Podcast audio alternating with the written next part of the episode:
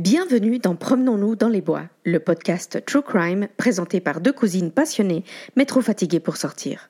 Sur ce programme, nous discuterons crimes, sectes, disparitions, mystères et boules de gomme, basés sur des recherches sérieuses mais sur un ton parfois décalé. Âme sensible, s'abstenir. Suivez-nous sur Instagram à promenons-du-bas nous-du-bas podcast et sur toutes les plateformes où vous écoutez vos podcasts préférés. Alors rejoignez-nous chaque mardi pour un nouvel épisode. Salut, salut. Bonjour à tous. bonjour Tamara. Ça va Gabi? Ça va, merci. Et toi? Bah écoute, ça va bien et j'espère que les petits loulous qui nous écoutent vont bien aussi. Oui, j'espère que vous allez tous bien. Nous voilà pour un nouvel épisode. Un épisode dont le thème est... Les... des enfants kidnappés. Ouais, dans la joie et la bonne humeur. Comme toujours, comme toujours. Pour se faire plaisir à nouveau en début de semaine. Exactement. Alors, avant de commencer, un petit rappel, vous nous trouvez sur Insta à, à promenons du bas nous du bas podcast. Vous y trouverez le lien avec toutes les plateformes sur lesquelles nous sommes disponibles. Euh, tout à fait. N'hésitez pas à nous écrire vos idées, des suggestions, des ce que vous voulez. On est aussi sur YouTube, n'est-ce pas Tamara? Tout à fait. Alors attendez, il faut que euh, parce que vous trouverez en fait le lien également dans la bio de notre compte Instagram. Euh, parce qu'il se trouve que euh, la, notre chaîne s'appelle donc Promenons-nous dans les bois et que c'est pas si facile à trouver ah. en tapant dans les recherches Promenons-nous dans les bois. Voilà. Parce que vous allez tomber sur beaucoup de comptines, n'est-ce pas?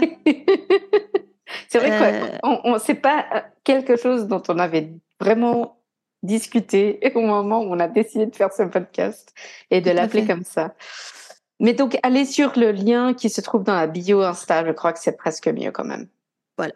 Et donc, comme ça, enfin, vous pourrez écouter, pour ceux qui le souhaitent, vous pourrez écouter le podcast euh, en vidéo. C'est le même écran tout le long, la même photo tout le long, mais le même épisode que sur le podcast. Voilà, pour ceux qui écoutent leur musique sur YouTube, c'est bien pratique. Voilà, donc le thème du jour, enfant kidnappé. Voilà, parce, ça te va parce si qu'on aime la vie. Et oui, on aime la vie. Ça te va si je commence, Tamara? Je t'en prie, vas-y. Excellent. Alors, de qui tu nous parles aujourd'hui? Alors, moi, je vais quand même, malgré tout, bien que j'ai beaucoup douté. je... Non, mais c'est vrai, j'étais en train de me demander est-ce que je fais sur la petite Madeleine Kahn? Et puis, je me ah, suis ouais. dit mon Dieu, mais ça, c'est tout un épisode, voire trois.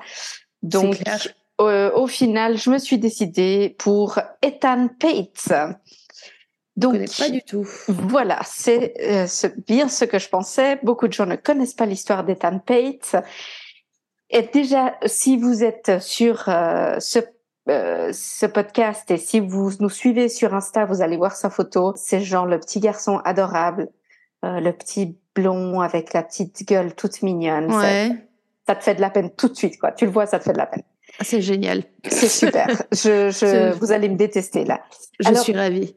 Pour une fois, pas de détails gore de, en ce qui me concerne, en tout cas, euh, on verra pour Tamara. Mais en ce qui me concerne, pas de détails gore a priori en tout cas. Donc Ethan Pates. Alors ça s'écrit P-A-T-Z. Ok. Et apparemment ça se prononce Pates. Ne me demandez pas pourquoi. All right. Donc Ethan Khalil Pates était un petit garçon qui vivait avec sa famille, bah, évidemment, hein, euh, dans Manhattan, euh, dans, à New York, dans le quartier de Soho, euh, dans les années 70. Il est décrit par ses parents comme euh, le petit garçon angélique, gentil, sensible, mais un petit peu euh, avancé pour son âge. Euh, il avait aidé à l'âge de 6 ans un voisin euh, à faire quelques tâches basiques. Hein, Euh, Mm. Et le voisin lui avait donné un dollar pour le remercier. Et Ethan voulait absolument aller s'acheter euh, une boisson à l'épicerie du coin pour pour avoir avec son lunch du moment à l'école. Donc il était tout fier, etc. Ouais. Donc en 1979, 79 pour les Français, Ethan a 6 ans et ça fait un moment qu'il insiste auprès de ses parents pour pouvoir marcher seul les quelques mètres qui séparent l'entrée de son immeuble et l'arrêt de bus où s'arrête le bus scolaire en fait. Oh non. À l'arrêt du bus scolaire, il y a plein d'enfants avec des parents, etc. Donc c'est Mhm. vraiment. euh, il faut, faut aussi comprendre qu'il est dans une rue très hum, où il y a beaucoup de gens, où il y a euh, des familles, euh, il y a vraiment de tout quoi. Mhm. Euh, et puis, sa grande sœur avait déjà fait ce chemin toute seule déjà, alors elle est un peu plus grande. Mais voilà, il, il insiste, il insiste auprès de ses parents. Et euh, finalement, les, pa- les parents cèdent. Et euh, ce qu'il faut comprendre plus ou moins, c'est que entre sa sortie d'immeuble et l'arrêt de bus, euh, disons, ils sont dans un immeuble et il doit marcher. Il y a un coin de rue et au deuxième coin de rue, donc il va tout droit. Au deuxième coin de rue, il doit juste tourner le coin de rue, mais de un mètre ou deux, et l'arrêt Ok. de bus se trouve là. Donc, et puis la maman peut le voir depuis le balcon, juste pour vous donner une idée. D'accord? Donc le 25 mai 1979, les parents ont cédé, donc comme je le disais, et ils laissent Ethan marcher seul jusqu'à l'arrêt de bus pour la première fois. Sa mère l'accompagne euh, jusque dans les escaliers dans l'immeuble et elle va sur le balcon pour le regarder sortir de l'immeuble et marcher sur le trottoir jusqu'au coin de la rue euh, où il doit juste tourner un mètre. Et elle sait que au coin de la rue, il voit déjà les enfants et les parents devant lui. Donc euh, voilà. Mhm. Au coin de la rue euh, se trouve une bodega. C'est ce qu'ils appellent ça. euh, c'est ce qu'ils appellent là- là-bas. C'est une sorte d'épicerie de quartier Ouais. euh, qui se trouve juste au coin et puis il doit juste la contourner et c'est là où se trouve l'arrêt de bus. Sa maîtresse à l'école remarque que Ethan est absent Mhm. le journal, mais elle ne le signale pas à la direction, probablement en pensant que, bah, que les parents, euh, c'est les- c'est 1979, hein, les parents allaient appeler plus tard pour l'excuser, il est probablement malade. Enfin, elle en fait pas un, Ouais, c'est pas comme maintenant où t'as le non, elle en fait pas un big group euh, immédiatement, elle se dit qu'elle saura la cause après. Ok. Lorsque Ethan ne rentre pas de l'école, sa mère immédiatement appelle la police. Parce que là, elle sait qu'il y a eu un gros problème. Il est très rapidement déterminé que Ethan n'est jamais monté dans le bus Ah ouais, d'accord. le matin. Donc ça, c'est assez rapide. hein. Question à l'école, est-ce que quelqu'un l'a vu arriver? Question au, chauffeur de bus, est-ce que vous l'avez vu? Non. Et puis c'est le même chauffeur de bus tous les jours, donc euh, il le Mhm. connaît, on n'est pas au début de l'année scolaire, enfin vraiment, voilà quoi. Donc c'était très rapidement déterminé. Au début, les parents sont suspectés, mais très vite, la police détermine qu'ils ne sont absolument pas impliqués. Il y a, absolument rien contre eux.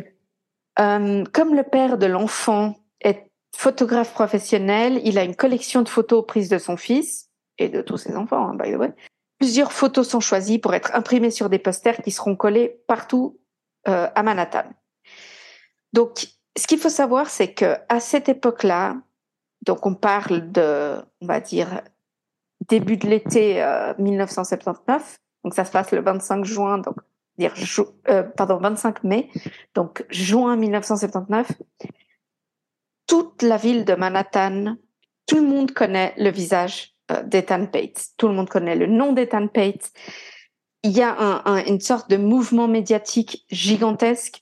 Mhm. Euh, les taxis ont sa photo. Il y a sa photo dans tous les taxis, euh, dans les bus, dans les magasins collent sa photo sur la porte. Avez-vous vu euh, Missing, euh, etc.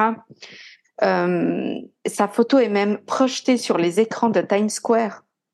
Ah oui, carrément. Vraiment le gros gros truc. Je vais aller voir sa photo du coup. La police lance une gigantesque recherche avec plus de 100 officiers et des chiens entraînés pour détecter toute trace, euh, donc les, ce qu'ils appellent les K9. Euh, il, lance, c'est monumental, hein, la recherche est, est énorme. Maintenant, soyons très clairs, la police n'a rien. Et quand je dis rien, Ouais. c'est rien. J'imagine il n'y avait pas forcément de caméra à ce moment-là, Ah non, non, dans y a la rien. fin des années 70. Absolument rien. Il n'y a pas un témoin, pas une trace, Ouais, pas bah ouais. une image, rien. La mère le voit le long du trottoir marcher, elle le voit tourner au coin de la rue. Voilà, c'est tout ce qu'on sait. Oui, et puis les gens, euh, ils vont au boulot, ils font pas attention à un gamin. euh. Absolument. Donc ça devient le cas qui fera la une, mais aussi la première de plein de choses. Donc je ne sais pas si tu te souviens dans les films, à une époque aux États-Unis, ils mettaient la photo d'enfants disparus sur des briques de lait. Oui. Voilà. Ça, la première fois que ça se fait, c'est sa photo qui apparaît. C'est la première photo qui est jamais apparue sur une brique de lait aux États-Unis d'un enfant disparu. C'est c'est sa tête à lui. Euh, en 1983, le président Ronald Reagan prononce le 25 mai, donc le jour de sa disparition, comme le jour national des enfants disparus aux USA. Et à ce moment-là, du coup, ça fait quatre ans qu'il a disparu. Voilà. Alors, avant d'aller jusque-là, Mhm. la police fait des recherches de malades et, et, et, c'est, et le pire, c'est qu'il n'y a même pas une once de quelque chose, tu vois. Il y a absolument rien du tout. Mais alors, absolument rien. En 1985, alors qu'ils ont rien et que ça fait déjà six ans qu'il a disparu, un certain José Ramos, qui est un, un prédateur sexuel, euh, un pédophile euh, déjà condamné, Mhm. euh, a été identifié par le procureur et il avait été un ami d'ancienne babysitter de Ethan. Et il est identifié comme suspect numéro un dans l'affaire. Il semblerait qu'en 1982, plusieurs garçons aient accusé Ramos, donc José Ramos, d'essayer de les attirer dans une sorte de, de tu sais, dans ces villes où tu as ces, ces égouts, mais gigantesques, ces sortes de, de Ah oui, oui. qu'ils appellent les drain pipes. euh, Comment ça s'appelle? Aucune idée. qui se passe, ce qui passe sous la ville en réalité. Hein, ces énormes euh, égouts et il y a pratiquement une ville sous la ville à New York.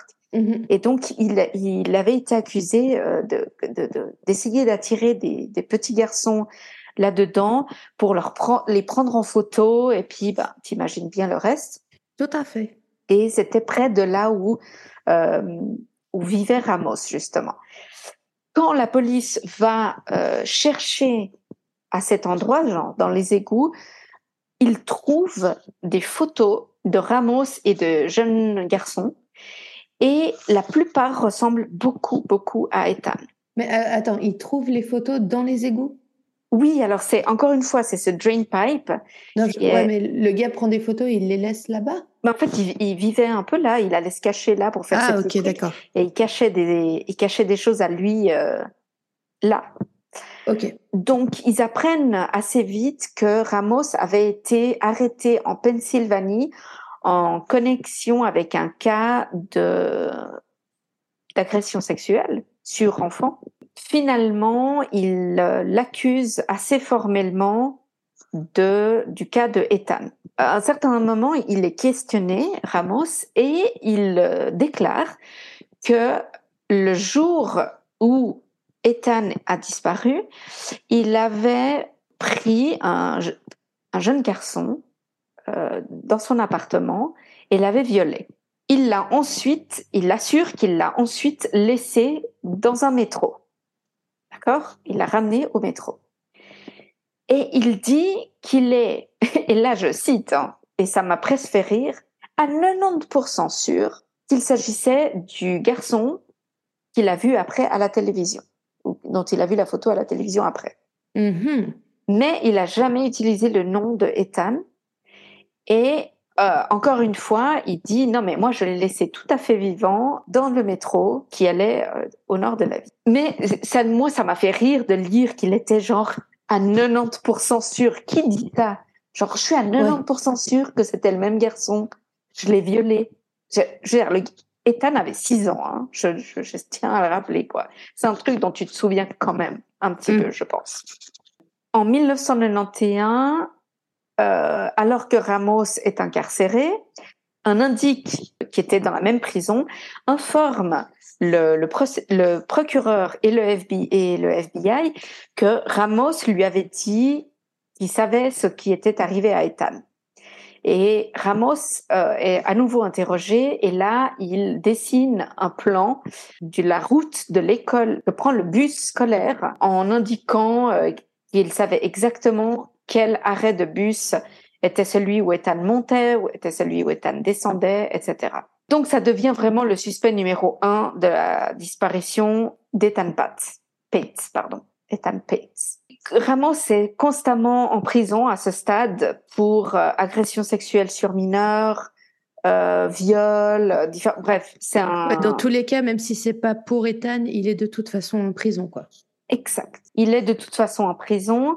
Et de toute façon, il n'y a pas cette preuve à ce stade.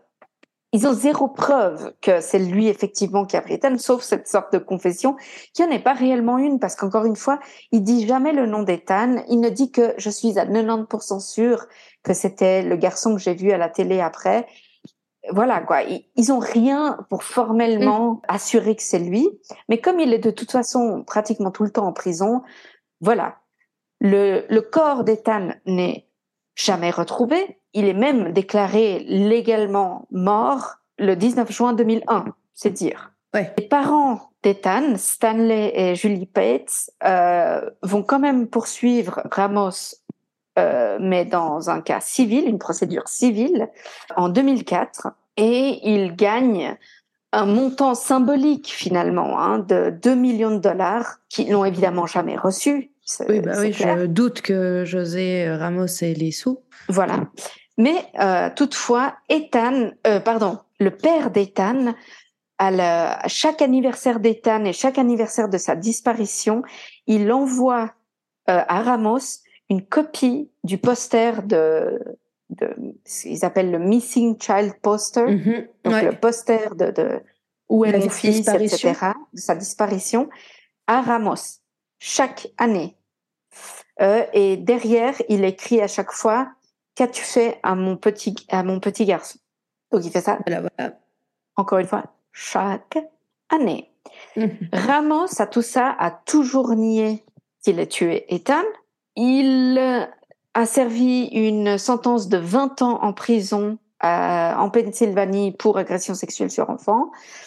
Et il a été euh, libéré en 2012 et ensuite, il a été réarrêté parce que il, euh, il a failli, il est allé de nouveau se masturber devant une école. Bref, on va pas en reparler, mais il a été arrêté de nouveau après. De toute façon, je sais même pas pourquoi on les. Pardon, hein, je sais que c'est pas bien, mais je sais même pas pourquoi on les libère ces gens-là. Je sais pas. Parce qu'on sait très bien qu'ils vont récidiver. Alors lui spécifiquement, il a récidivé. Aujourd'hui, il y en a qui demandent à être euh, cliniquement stérilisé, etc. Donc c'est enfin castré en réalité. Oui, mais bon quand même.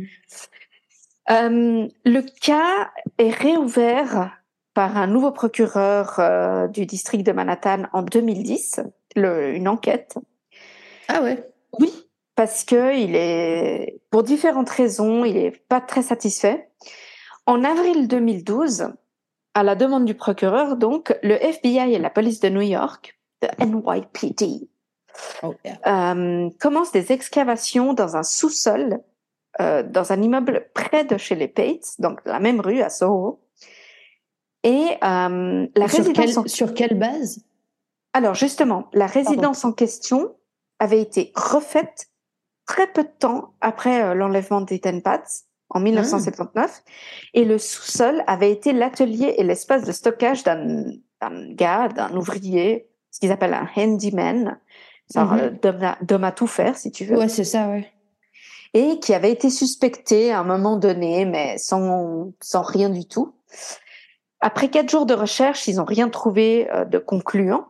Mais comme ça redonnait un coup euh, médiatique euh, à l'affaire, ça a quand même porté ses fruits en soi. Parce que un certain José Lopez, un gars de mhm. New Jersey, va contacter les enquêteurs et il va expliquer que bah, il vit dans le New Jersey avec sa femme mhm. et qui sont un peu les, les leaders d'une sorte d'église, euh, enfin d'une congrégation euh, chrétienne locale, et que le frère de sa femme, qui s'appelle Pedro Hernandez, au début des années 80, aurait apparemment confessé à un des, un des dévots de la congrégation, Ouais. un des membres de la congrégation, qu'il a tué un garçon à New York. Hmm. Il explique donc qu'en fait, euh, ce Pedro Hernandez est allé s'installer au New Jersey en 1979 Ok. et quand il est accueilli dans cette congrégation chrétienne, formée par sa sœur, il s'ouvre à un des membres en pleurs, etc., et lui confesse effectivement euh, avoir tué un garçon. Le problème à ce moment-là, c'est qu'il utilise le terme muchacho en espagnol. Ouais. Et muchacho, c'est un peu, les gens ont une tendance à comprendre muchacho comme un jeune homme. Donc Oui, plutôt c'est ce que j'allais dire. un adolescent ou très jeune adulte. Il aurait dit un niño, non? Voilà, normalement, on aurait dit un niño. Mais il a utilisé le terme muchacho. D'où le fait que personne n'ait rien dit de particulier, ils en ont plus jamais entendu parler, personne n'est vraiment venu poser leur, des questions. Le gars est reparti ensuite euh, vivre ailleurs, donc il s'est marié, il a eu des enfants, donc voilà. quoi. Mhm. Et puis le fait de réouvrir l'enquête et que ça se reçoit dans les médias, à ce moment-là, son beau-frère, donc José Lopez, dit je vais quand même le dire aux enquêteurs parce que ça joue en termes de, du temps. À ce moment-là, il vivait à New York. Mais À part ça, à l'époque, eux, ça leur a pas fait froncer les sourcils. Le gars, il s'est Ça leur confessé, a tout fait va froncer les sourcils, mais ils se sont demandé, franchement, si c'était pas un bullshit, tu vois, genre, Hein? tu dis ça pour faire un peu le, ouais, je vis à New York, je travaille, je travaille à Soho, euh, etc. Je tue des gens. Ouais, genre, c'était, pour eux, c'était genre, ah, il a dit ça pour dire quelque chose, tu vois, puis, De toute façon, c'était les années 70, ils étaient tous drogués, et puis voilà. ouais, éventuellement. Je hais les années 70. Et donc, apparemment, c'était un peu genre un secret de famille. Dans le- et le secret, ça aurait pas été qu'il ait tué quelqu'un, mais genre que il ait confessé Mhm. ça à la famille. Ce qu'il faut savoir aussi, c'est que Hernandez, il a un quotient intellectuel tellement bas qu'il est à la limite, pardon, hein, mais du retard mental, quoi. Vraiment. T'es- vachement plus gentil, j'aurais utilisé d'autres termes. Voilà, toi, tu aurais utilisé d'autres termes, moi, non. Alors, quand les enquêteurs, OK, ils se disent, bon, on va quand même regarder l'histoire de ce Pedro Hernandez, c'est qui déjà? Bah, De toute façon, dans le doute, vaut mieux vérifier la piste. Ouais, quoi. mais juste, c'est qui Est-ce qu'il était même près de là, tu vois? Parce que sinon, on va même pas s'en inquiéter. Et de quoi se rendent-ils compte? Que Pedro Hernandez travaillait dans la bodega au coin de la rue, exactement à ce moment-là. Mais non. Ici. Ils vont donc le chercher très vite. Il est arrêté et il dit qu'il n'est pas coupable initialement euh, du kidnapping. Ouais. En avril 2013, Pedro Hernandez est alors arrêté et euh, assez vite, il va faire une confession en disant que il a proposé une boisson à Ethan, il l'a vu, il lui a dit euh, ah bah viens, je te, je te je te donne une boisson et comme justement Ethan avait dit qu'il avait son dollar et qu'il voulait s'acheter une boisson pour Ah, mais euh, oui. son lunch, il était tout content et tout et il l'aurait attiré dans la bodega où il l'aurait euh, étranglé et il se serait débarrassé du corps dans une poubelle euh, pas très loin de là. C'est ce qui c'est ce qu'il va confesser. Donc Mais pourquoi? Enfin, il- pardon, t'as dit il l'a agressé? Ou il l'a juste étranglé et... il l'a étranglé. Tout ce qu'on sait en tout cas, c'est qu'il l'a étranglé. Parce qu'il dit pas pourquoi l'école mobile, euh, qu'est Non. passo, qu'est Alors, pas ça juste- Alors, justement, son avocat le fait examiner et il est diagnostiqué en ayant une, un trouble de la personnalité schizophrène ou non, schizotype. Je sais pas quel est le, Je sais même pas En ce que ça veut dire. peut-être qu'il y a un, un schéma de schizophrénie, je sais pas, Uh-huh. qui inclut des hallucinations. Donc, euh, à ce moment-là, ils lui font Ça, un plus test. Puis, euh, Alors, ils lui font un médiocre. test et ils estiment que son QI est de autour de 70 et que vraiment il est euh, à la limite de l'han- handicap euh, intellectuel. quoi. c'est quoi C'est 90 euh, la moyenne? Je crois que c'est un tout petit peu plus. Enfin, je sais que Einstein avait un QI de 163. Alors, tu vois, là, je suis, je suis- du coup, j'ai tapé un truc. Score entre 90 et 110 corre- correspond à la moyenne pour le test de QI. Einstein 160, il était au-delà de tous les tous les trucs, tu vois. Voilà. Donc, Mais si tu veux, allez, on se met à 120, nous. non, mais je sais pas. Je pense que la, on est dans la moyenne en tout cas, et moyenne plutôt. Euh, bah, J'espère. On n'est pas trop conne, ça Écoute, dans, dans, deux semaines, je fais un test de QI. Alors, tu vois, je pourrais te ah dire. On leur parlera. un bilan cognitif et en fait, il y a un test de QI qui est inclus dans le truc. J'étais là, vous êtes sûr? Il fait oui, oui, ah merde. Ah merde, vous me donnez pas les résultats. Hein. Je, lui ai un peu demandé, en vrai, ça me fait flipper. Bref, Hernandez est donc euh, jugé. D'abord, ils essayent de, de, faire d'estimer qu'il n'est pas compétent, euh, enfin qu'il n'est pas apte à euh, passer le procès, mais c'est un cas tellement médiatisé, tellement énorme que euh, laisse tomber quoi. Il dit si si, je vous assure, il est apte. en 2014, une audience est quand même euh, tenue pour déterminer si Hernandez, alors qu'il a confessé, il l'avait fait avant ou après qu'on lui ait lu ses droits. Et surtout, est-ce qu'il a compris ses droits? Tu sais, c'est ce qu'ils appellent en, en, aux États-Unis the Miranda rights. C'est comme ça qu'ils appellent le, le, le terme que, enfin, les petites phrases que disent les policiers au moment où ils arrêtent une personne, vous avez le droit euh, de ah ne pas parler, etc., etc. Ils appellent ça les, les droits Miranda. Et puis, euh, il faut, il faut quand même être sûr que la personne les a compris. Et parce que sinon, tout ce qui est dit n'est pas admissible au procès. Donc, il y a toute une audience pour savoir si effectivement il avait compris ou pas, etc. Il est décidé finalement que oui, il peut, on peut aller de l'avant et que c'est admissible au procès. Alors le procès arrivera à, ce qu'ils appellent un mistrial. Je sais pas trop. Là, j'ai du mal un avec. Un non-lieu, non, c'est ça? Alors c'est pas réellement un non-lieu. En réalité, euh, ce qui se passe, c'est que aux États-Unis, quand un jury qui qui va te juger, en fait, mm-hmm qui va délibérer en réalité de ta culpabilité, le jury doit être unanime. Leur décision doit être unanime. Si ils arrivent à ce qu'ils appellent un hung jury ou un, jury bloqué, ah oui voilà, qui n'arrive pas, qui arrive pas à déterminer sa conviction à l'unanimité, ben en gros on dit que le procès est échu. Enfin il est il est il est pas bon. C'est un mauvais procès. On n'arrive pas à finir le bah, procès. Personne n'a su convaincre des deux côtés, quoi. Alors en fait, ils étaient 11 contre 1. Ah merde Ils ont dû avoir envie de le buter. Et puis, euh, au bout d'un moment, ils doivent laisser tomber. Ils doivent décider qu'ils arriveront jamais à aller au-delà. Et donc, ce qui, vous me demanderez qu'est-ce qui se passe à ce moment-là? Bah, Tout simplement, on refait le procès. Aussi euh, horrible que ça puisse ah, paraître. Putain. Et donc, quatre mois plus tard, le procès recommence. Et à ce moment-là, ils se rendent compte. Tout ça avec les impôts des gens. Hein. Ouais. Et puis, ils se rendent compte que peut-être certaines choses devaient être plus claires, euh, devaient être expliquées plus clairement. Et surtout, euh, la capacité cognitive de Hernandez à comprendre et ses droits euh, au moment où il a confessé, etc., doit être vraiment établie. Et c'est ce qu'ils vont faire. Donc, le 14 février 2017, Hernandez sera euh, déclaré coupable de kidnapping et de meurtre. Il sera condamné à 25 ans à vie en prison, c'est-à-dire une peine de minimum 25 ans qui peut être euh, renouvelée à vie.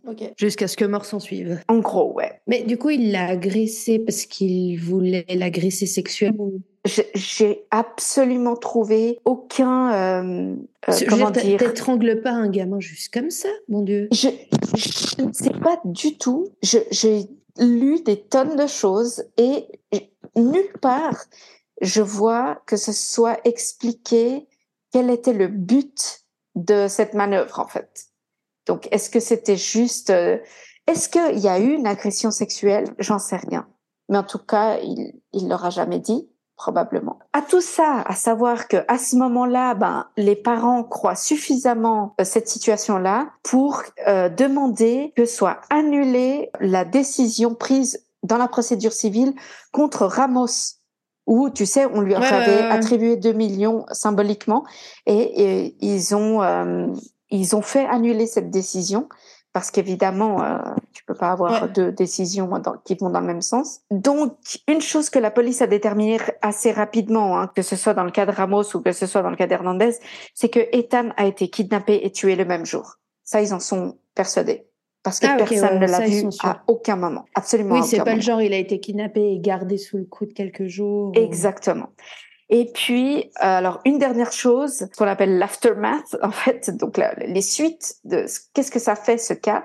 Ce mm. cas a été incroyablement important dans, dans toute l'histoire de, de, ce genre de, de cas aux États-Unis. Simplement, premièrement, parce que il a créé réellement une, une notion de, de vigilance auprès des parents, la réelle notion que ça existe, hein, le, le, kidnapping, etc. Ça existe vraiment. Euh, c'est depuis son son cas justement qui avait les photos sur les briques de, de lait des enfants disparus, mais aussi le concept de stranger danger. Donc euh, cette idée que attention, si ne parle pas des étrangers, des gens que tu ne connais pas, etc., a été euh, promu et l'idée que euh, tous les adultes qui sont inconnus de l'enfant doivent être regardés comme une potentielle source de danger. Aujourd'hui, on sait, et je tiens à le préciser quand même, aujourd'hui, on sait que la grande majorité des cas de, de kidnapping sont faits par des gens que l'enfant connaît. Souvent par le, un des parents. Pas souvent par un des parents. Je tiens à le préciser parce que, alors je sais pas pour ton histoire, mais je, je crois qu'on les deux, on est parti sur des histoires où c'est un tiers mm. qui agresse l'enfant. Euh, juste pour qu'on soit très très clair, hein, la grande grande majorité des cas, c'est s'il pas le parent, en tout cas une personne que l'enfant connaît. Donc ça c'est c'est important de le dire, je crois. Donc voilà, ça c'était l'histoire d'Ethan Bates qu'on n'a jamais retrouvé. Je, je tiens à le préciser. Bichette. Euh, c'est une histoire très triste euh, et encore une fois, euh, vous voyez ça bouille, c'est un truc de il y a une pouille angélique, c'est hallucinant. Ouais, il a une bonne petite tête. Et puis je voulais juste faire une mini parenthèse si tu me le permets. Évidemment. Parce que quitte à éduquer, euh, éduquons complètement, je voulais juste parler du cas d'Amber Amber Hagerman. Ouais, je la pense que Amber Alert. Voilà. Alors, je voulais juste dire, il n'y a pas grand-chose à dire sur son enlèvement. Elle se fait enlever en 1996 alors qu'elle a 9 ans, alors qu'elle fait du vélo. Euh, elle, elle vit dans le Texas. Euh, il semblerait que quelqu'un a vu un homme l'enlever euh, mais aucune description. Ça part dans tous les médias, à la radio, sur les chaînes de télévision, etc. Elle sera retrouvée sans vie quatre jours plus tard euh, dans un fossé euh, dans la rivière. Elle a été égorgée. Le meurtrier reste introuvable à ce jour. Hein. ça, c'est une enquête non élucidée. Mais c'est depuis son cas, à la suite de son enlèvement, que qu'est née l'alerte Amber, A-M-B-E-R, Mhm. qui, euh, qui, est dite en anglais Amber Alert, euh, qui a pour but de diffuser à la radio, à la télévision, dans les gares, sur les autoroutes et sur de nombreuses autres plateformes médiatiques, un avis de recherche à la suite de la disparition d'un enfant signalé à la police. Là, je viens sais même plus comment ça s'appelle, nous, en France. Euh, Alors, ça a été rebaptisé en France Alerte Enlèvement. Ouais, euh, c'est tout qui s'arrête à la télé, ça diffuse. Exact. Euh, au Québec, ça c'est, ils ont gardé Alerte Amber. Euh, au Québec, ça a été lancé en 2003. En France, il a été testé pour la première fois le 20 novembre 2005 après l'enlèvement d'Aurélia de 6 ans.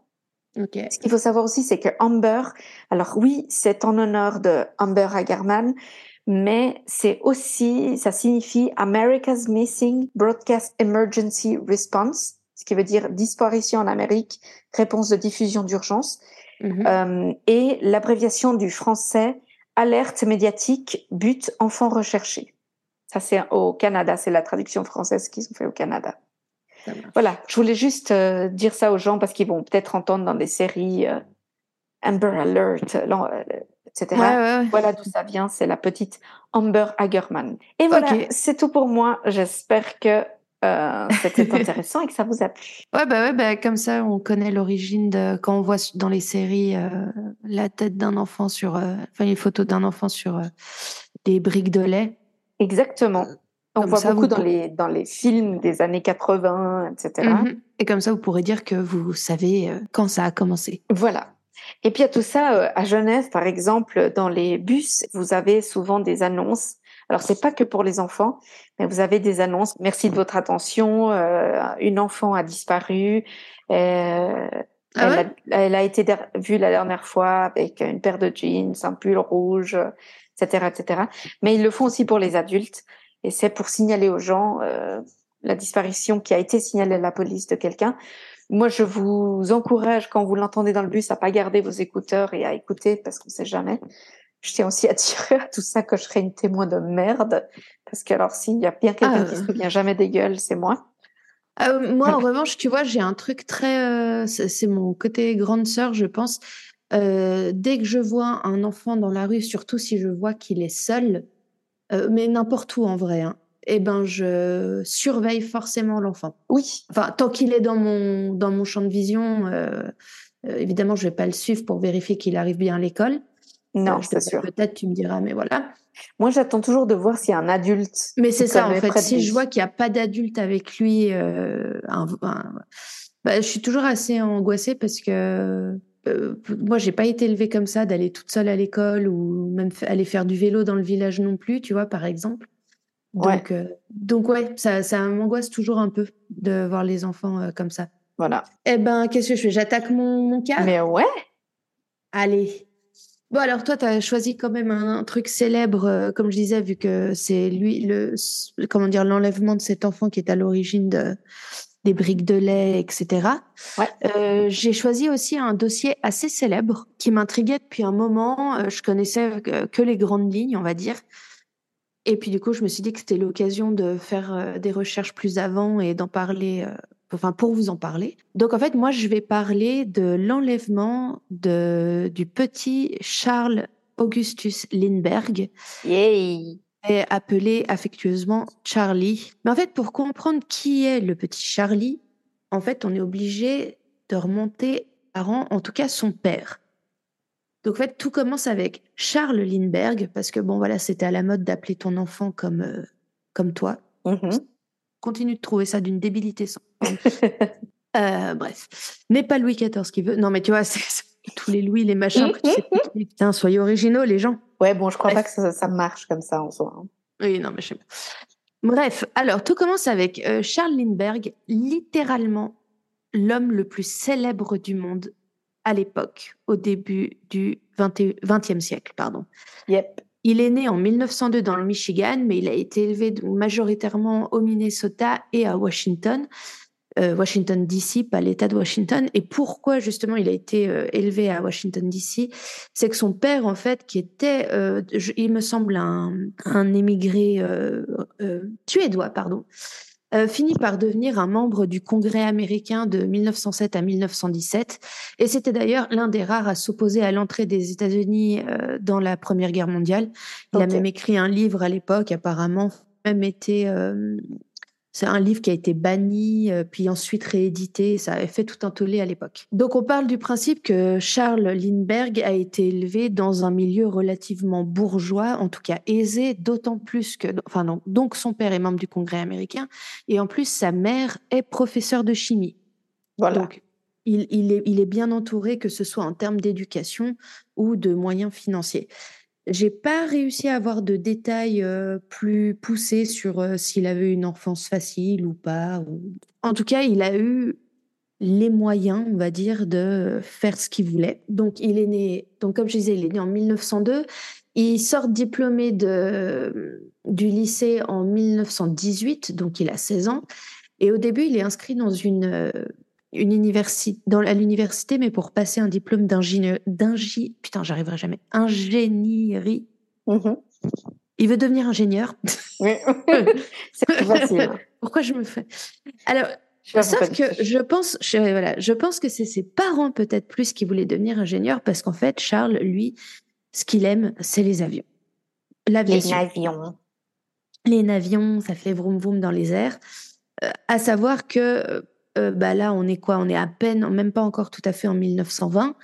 Euh, des avions, ça court pas les, ça court pas le ciel. Ouais, je veux dire, ça court pas les rues non plus, mais tout à fait. De manière non, c'est vraiment, on, en est évidemment qu'on sait que l'aviation existe déjà, etc. Mais on en est réellement aux prémices. Il n'y a pas encore d'avions euh, commerciaux, de, loisirs, on va dire. Hein. C'est pas, c'est à l'époque, je veux dire, les avions, c'est des biplaces maximum, euh, et tu es considéré comme une tête brûlée ou. Enfin, dire, tu montes pas dedans juste pour te marrer, quoi. Mais lui, voilà, c'est sa passion. Il en a, il en a même encore jamais vu un. à part dans des magazines. Il en a jamais vu un ni touché un, mais il sait qu'il veut travailler dans le dans l'aviation. Et il finit par abandonner donc ses études d'ingénieur et il va au Nebraska pour commencer une formation de pilote. Alors il travaille, il travaille bien, il travaille d'arrache-pied et il progresse très vite. Euh, tout le monde s'accorde à dire qu'il est très bon pilote. Euh, il va aider à développer des liaisons euh, postales notamment. Mhm. déjà parce que aussi les États-Unis c'est très grand, donc en avion c'est sûr que pour le courrier c'est plus pratique. Euh, il, bosse pour plusieurs entreprises qui justement essayent de, de, de se développer, vu que l'aviation est elle-même en pleine expansion. Il gagne plutôt bien sa vie et il est très heureux comme ça. Mais c'est comment dire C'est vrai qu'on a du mal à s'en rendre compte nous aujourd'hui maintenant, mais vraiment à cette époque-là, c'est une invention qui est toute nouvelle. C'est hyper dangereux. L'avion, ouais. ouais. Ouais, Tu vois, c'est vraiment. Euh, je, je, sais pas, euh, c'est presque, bah, pardon, mais c'est presque comme les gars euh, dans les années 60 qui sont partis dans l'espace à ce niveau. En ah, termes de dangerosité et de à quel point les gens sont émerveillés et tout ça. C'est le, hein. même, c'est le même niveau, quoi. Alors, ce qui va se passer, en 1919, il y a deux aviateurs qui ont réussi euh, le premier vol transatlantique. Ils sont partis d'une des pointes est des États-Unis et ils sont arrivés en Irlande. Donc c'était, tu vois, le premier vol transatlantique sans arrêt et sans accident, surtout. les mecs sont arrivés en vie. Donc c'est considéré comme un. Ils sont arrivés en vie et en avion parce que. Non mais. Pas, à part ça, sur un bateau, Non mais à part ça, excuse-moi, mais t'imagines les moutons irlandais qui voient débarquer un avion dans leur pampa. Euh... Et, infarctus chaque mouton. Ah un dragon. je sais pas quoi, mais. Ah non, mais voilà. Et en fait, du coup, à cette époque, il y a un homme qui a décidé d'offrir une récompense de 25 000 dollars. Donc, juste la somme est monstrueuse pour l'époque. Je crois que ça, enfin, c'est vraiment monstrueux. Ça doit être des millions aujourd'hui. Ou pas loin, en tout cas. Euh, il, promet 25 000 dollars à qui réussira à partir de New York euh, jusqu'à Paris ou inversement d'ailleurs? Il s'en fout tant que, euh, en tout cas, il veut que ce soit New York-Paris. Et c'est vraiment un exploit. Il y, a, plusieurs personnes qui ont essayé, qui ont raté leur coup, soit qui ont eu des accidents, soit qui ont même pas réussi à démarrer. En plus, fallait trouver un sponsor pour te payer un, un avion, fallait des connaissances techniques, enfin un bordel sans nom, ça coûtait, ça, coûtait presque. Mais en fait, ça coûtait presque les 25 000 dollars de t'équiper mais bien euh, sûr. Pour, euh, mais c'était euh, à ce moment-là, c'est plus le. c'est une époque hyper particulière, je trouve. De la même manière, tu sais que par exemple, Einstein était littéralement acclamé partout où il allait. Il y avait des foules pour le rencontrer. c'était vraiment une époque où on était sur ce genre de héros entre guillemets, ouais. ce genre d'exploit. Aujourd'hui, on a Kardashian. À l'époque, on avait des gens qui inventaient non, des trucs. Faut pas faire que... Non, faut pas dire ça, mais dans le sens où Attends, quand même. Hein. Oui, non, mais je veux dire, il y a, d'autres personnes qui sont admirées que Kardashian. J'espère, j'espère. Mais euh, en tout cas, le, le, défi a plu à Charles, qui s'est dit qu'il allait carrément relever le défi. Il en a un, il en a un peu chié pour trouver des, des sponsors, des personnes prêtes à lui euh, prêter l'argent. Il a même mis, euh, je crois, 2000 dollars de ses propres économies. À mm. nouveau, ça correspond à une somme monstrueuse. Il a économisé comme un fou pendant des années. Et il se lance le 20 mai 1927, il a tout juste 26 ans. Et donc, il se lance de New York, euh, de Long Island plus, précisément. J'espère qu'il se lance en avion. Hein. oui, non, oui. Et son vol va durer plus de 33 heures. Oh T'imagines? Le gars qui a les boules chaque minute des 33 heures. Quoi. Il faut savoir qu'il avait complètement vidé l'avion, c'est-à-dire qu'il n'avait même pas un parachute parce qu'il voulait gagner le plus d'espace possible pour le plus de kérosène possible. Euh, il avait même pas de radio. D'ailleurs, s'il tombait en pleine mer, on n'aurait même jamais su où. Voilà. On n'aurait jamais retrouvé, quoi. Non, mais tu sais, c'est genre MacGyver, euh, le, le mec, il part avec euh, un trombone, sa bite et un couteau, et hop, il te. Il te, il te dégoupille une bombe, tu vois. Bah là, le gars, il traverse le. Mais tout seul, 33 heures, sans pisser, sans dormir, le... sachant que le mec a réussi à dormir la veille. Donc, je pense que quelqu'un a dû lui glisser un petit sachet de coke avant de partir. Je pense, franchement, ouais. Ouais. Donc, euh, il arrive, euh, il, il, arrive jusqu'à, en tout cas jusqu'à la France. Et en plus, le truc, c'est que voilà, il a pas de radar. Vaguement, il sait que Paris, c'est dans ce coin-là et il y va, tu vois. Enfin, il y arrive. Il se permet même de faire le tour de la Tour Eiffel pour frimer. Oh, waouh! avant d'aller atterrir au Bourget, qui est, qui est, pas loin, l'aéroport du Bourget, qui est pas loin de, de Paris. Et le truc, c'est que dès qu'il a été repéré par des, par des passants, parce qu'il est arrivé aussi vers l'Irlande. Dès qu'il a été repéré, ça a envoyé des euh, télégrammes de partout dans le monde pour dire il Et en fait, du coup, il arrive au Bourget, il est accueilli par une foule de plus de 150 000 personnes. Ah à l'époque, c'est énorme. Ils sont, mais apparemment, c'est le pire euh, bouchon euh, de toute l'histoire de Paris parce que bah, les gens, euh, ceux qui avaient déjà des voitures ou des bus et tout ça, sont venus depuis Paris pour euh, aller jusqu'à l'aéroport du Bourget. Apparemment, la queue faisait plusieurs kilomètres de long. Euh, il est acclamé en héros. c'est un exploit absolument incroyable. J'ai même vu que certaines personnes, enfin certaines personnes, non, tu sais, il y a des gens, ils veulent absolument genre un souvenir de ce genre de truc historique. Puis à l'époque, bah tu pouvais pas juste prendre une photo avec ton tel. Donc en fait, apparemment, son, son avion a été presque désossé. Ouais. Parce que les gens sont, se sont, la foule s'est précipitée dessus pour en emporter un morceau, tu vois. Putain, genre le mur de Berlin, quoi. Non, mais limite, quoi. Alors, il a reçu, tu t'imagines, des éloges sans précédent. Euh, il y a un, de ses biographes qui a écrit alors, je vous dis, euh, les gens se comportaient comme si Lindbergh avait marché sur l'eau et non pas volé au-dessus. Euh, le, New York Times imprime euh, un gros titre qui prend euh, toute une page qui dit Lindbergh l'a fait. Et la maison de sa mère à Détroit est entourée d'une foule de près d'un millier de personnes. Waouh!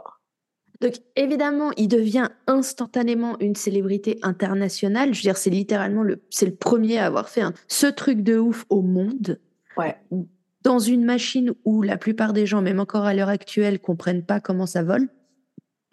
Euh, et autant te dire que moi, je rentrais pas dans son machin à l'époque, tu vois. Enfin, je veux dire, limite, c'était un truc, faut pédaler pour que ça marche, tu vois.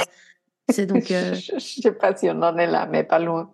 Euh, euh, donc, il reçoit une chier de visites, euh, il reçoit des demandes en mariage, des invitations à visiter des villes dans tout le pays, des milliers de cadeaux, des lettres, des demandes d'approbation. Il y a au moins 200 chansons qui ont été écrites en son honneur et en celui de son vol, et il apparaît beaucoup d'ailleurs dans la, dans la pop culture de manière générale, surtout aux États-Unis au XXIe siècle. J'ai une question. Ouais. Comment il est rentré de Paris? Alors en fait, euh, non, lui, il est tout content parce qu'il arrive à Paris, puis en fait, il dit, euh, bah ça tombe bien, j'ai prévu de visiter le monde. non, en fait, il dit, c'est la première fois que je sors des États-Unis, je me suis pas tapé 33 heures de vol jusqu'à Paris pour repartir. Ouais. Euh, et donc en fait, il va commencer une tournée qui va durer presque deux ans parce que tout le monde veut le voir. Tout le monde veut l'inviter.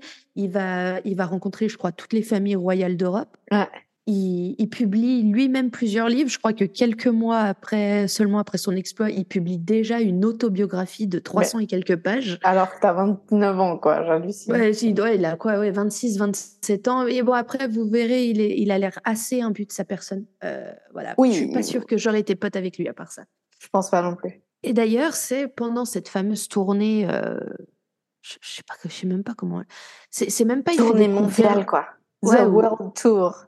Non, mais en fait, c'est ça, les gens veulent juste le voir et lui, il raconte euh, je me suis pissé dessus. Enfin, j'en sais rien, je sais pas ce qu'il raconte, tu vois. Mais voilà. J'étais dans l'avion, au-dessus de l'eau. je suis désolée, 33 heures, tu te pisses dessus, je suis désolée. Bien sûr, tu te pisses dessus. Et c'est justement, bah, en fait, au cours de, de, sa tournée en Amérique du Sud, qu'il va rencontrer à Mexico City une euh, jeune femme qui s'appelle Anne. En fait, c'est la fille de l'ambassadeur américain au Mexique à ce moment-là. Ils viennent de, c'est une famille très, très aisée, très aisée. Euh, qui vient de, du New Jersey. Ils ont, euh, ils ont beaucoup de moyens. Et en fait, il va épouser Anne en 1929. Alors, j'ai vu un truc comme quoi, au début, il aimait la grande sœur de Anne. Et finalement, il s'est rabattu sur Anne. Mais. tu trouves toujours les trucs les plus hallucinants de ce style, les petits détails de merde. non, mais le problème, c'est que je peux pas vérifier ce genre d'infos, donc ça m'énerve. Oui, oui, voilà. C'est là-dessus. Le euh, mec, il a traversé l'Atlantique en avion pendant 33 heures tout seul. Pour la première fois de toute l'histoire de l'humanité. Et toi, ce qui t'énerve, c'est de savoir pourquoi il a choisi la petite et pas la grande. Non, c'est que le fait qu'il ait volé à travers l'Atlantique, ça c'était assez sûr, tu vois, assez certain. Le... Bref. Ah, tu me saoules. non, mais je, suis avec toi. Hein. En même temps, ça, me, ça me titille aussi. Il se marie en 1929 avec Anne et puis ils vont s'installer euh, donc justement au New Jersey, pas loin du domaine des parents de Anne, pour rester un peu dans le proche de la famille, on va dire. Ouais. Le truc, c'est que il y a énormément de paparazzi qui savent où ils vivent. Et en fait, même déjà à l'époque, c'est super relou. Ils ont, ils ont l'impression d'être tout le temps suivis. Ouais. C'est, ils sont, ouais, c'est, presque, ils sont poursuivis, tu vois. C'est, exactement ça. Et donc, euh, donc, ils se marient en 1929. En juin 1930, euh, Anne donne naissance à un beau petit garçon qu'ils appellent Charles, comme son papa. Donc moi, je vais appeler le petit Charlie le long de la vidéo parce que c'est le surnom, enfin tout simplement comme ça que apparemment sa famille euh, l'appelait. Donc Charles, c'est le papa, le, le, héros qui a qui a volé au-dessus de l'Atlantique.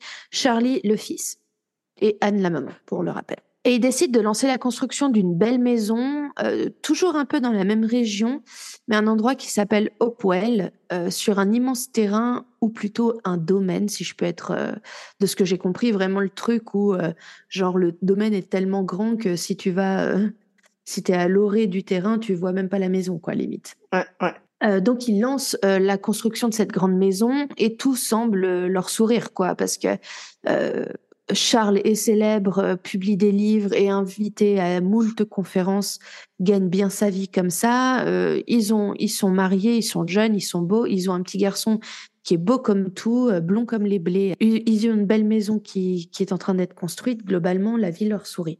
Et donc la construction de cette fameuse maison avance bien à tel point que à un moment, elle, si tu vois, elle n'est pas entièrement terminée mais elle est assez terminée pour qu'ils décident d'y aller tous les week-ends. En gros, pour déjà commencer à en profiter. Ouais. Mais ils y vont euh, maximum vendredi soir, dimanche soir. Euh, ils reviennent toujours euh, la semaine dans leur maison habituelle, enfin principale, voilà. Et en fait, c'est en 1932 que ça se gâte. Donc le 1er mars 1932, pour être précise, le petit Charlie a 20 mois à l'époque. Donc, on est un mardi, mais les Lindbergh sont encore dans leur nouvelle maison à Hopewell, parce qu'en fait, Charlie est tombé malade pendant le week-end et ils n'ont pas voulu le bouger le dimanche soir pour rentrer chez eux parce qu'il est malade. Euh, ils se sont dit que ça allait pas du tout améliorer sa condition. Ouais. Et puis que c'était pas bien grave de rester quelques jours de plus. Sont sur place euh, bah, les Lindbergh eux-mêmes, les parents de Anne sont là parce qu'en fait, ils venaient souvent les week-ends avec eux. Vraiment, c'est une famille très proche. Ouais. Il y a aussi la cuisinière et son mari qui est le majordome. Uh-huh. Il y a une gouvernante. Euh, euh, ouais, c'est sa gouvernante nourrice du bébé. Oui. Et une, euh, une autre employée, plutôt style bonne à tout faire, des parents de Anne. Et en fait, aussi le fait qu'il soit encore là un mardi, personne littéralement n'est au courant de l'info. Ça, c'est pas comme euh, genre maintenant tu te doutes bien, toi, t'écris un message à quelqu'un. Au fait, finalement, on reste deux jours de plus, trois jours de plus. Exact. Là, personne ne le sait. Tout le monde part du principe qu'ils sont rentrés. Bah, ouais, en tout cas, il n'y a aucun moyen de le savoir, à moins qu'ils aient spécifiquement appelé, parce qu'ils ont déjà une ligne téléphonique qui est installée, qu'ils aient appelé quelqu'un pour le dire. Donc, on est le mardi 1er mars 1932. Vers 22 h la nourrice, qui s'appelle Betty Gao, rentre dans la chambre au premier étage du petit Charlie, qui a donc 20 mois, comme je disais, donc presque deux ans, pour vérifier que tout va bien, mais elle ne le trouve pas dans son berceau. Elle va tout de suite voir Anne, qui était en train de prendre un bain. Elle voit que le petit n'est pas avec Anne. Elle va voir Charles. Et euh, Charles, il est là, what? Il va tout de suite dans la chambre. Et en fait, il va trouver une demande de rançon près de la fenêtre, une demande de rançon de, pour 50 000 dollars. À oh. l'époque, c'est faramineux. Euh, c'est rédigé dans, en mauvais anglais, sincèrement. C'est pas, enfin, c'est vraiment pas du bon anglais.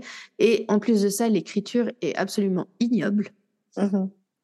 Et fait important à savoir, à la fin de la lettre, le kidnappeur indique un genre de code pour reconnaître les futures communications.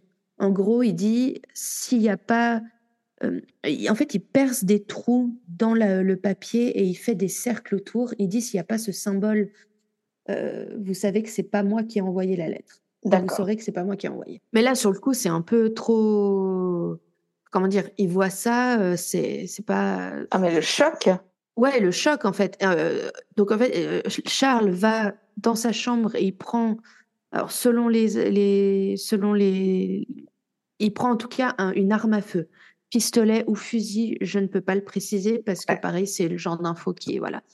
Et il demande au majordome de, de venir l'aider à faire le tour de la maison et du terrain.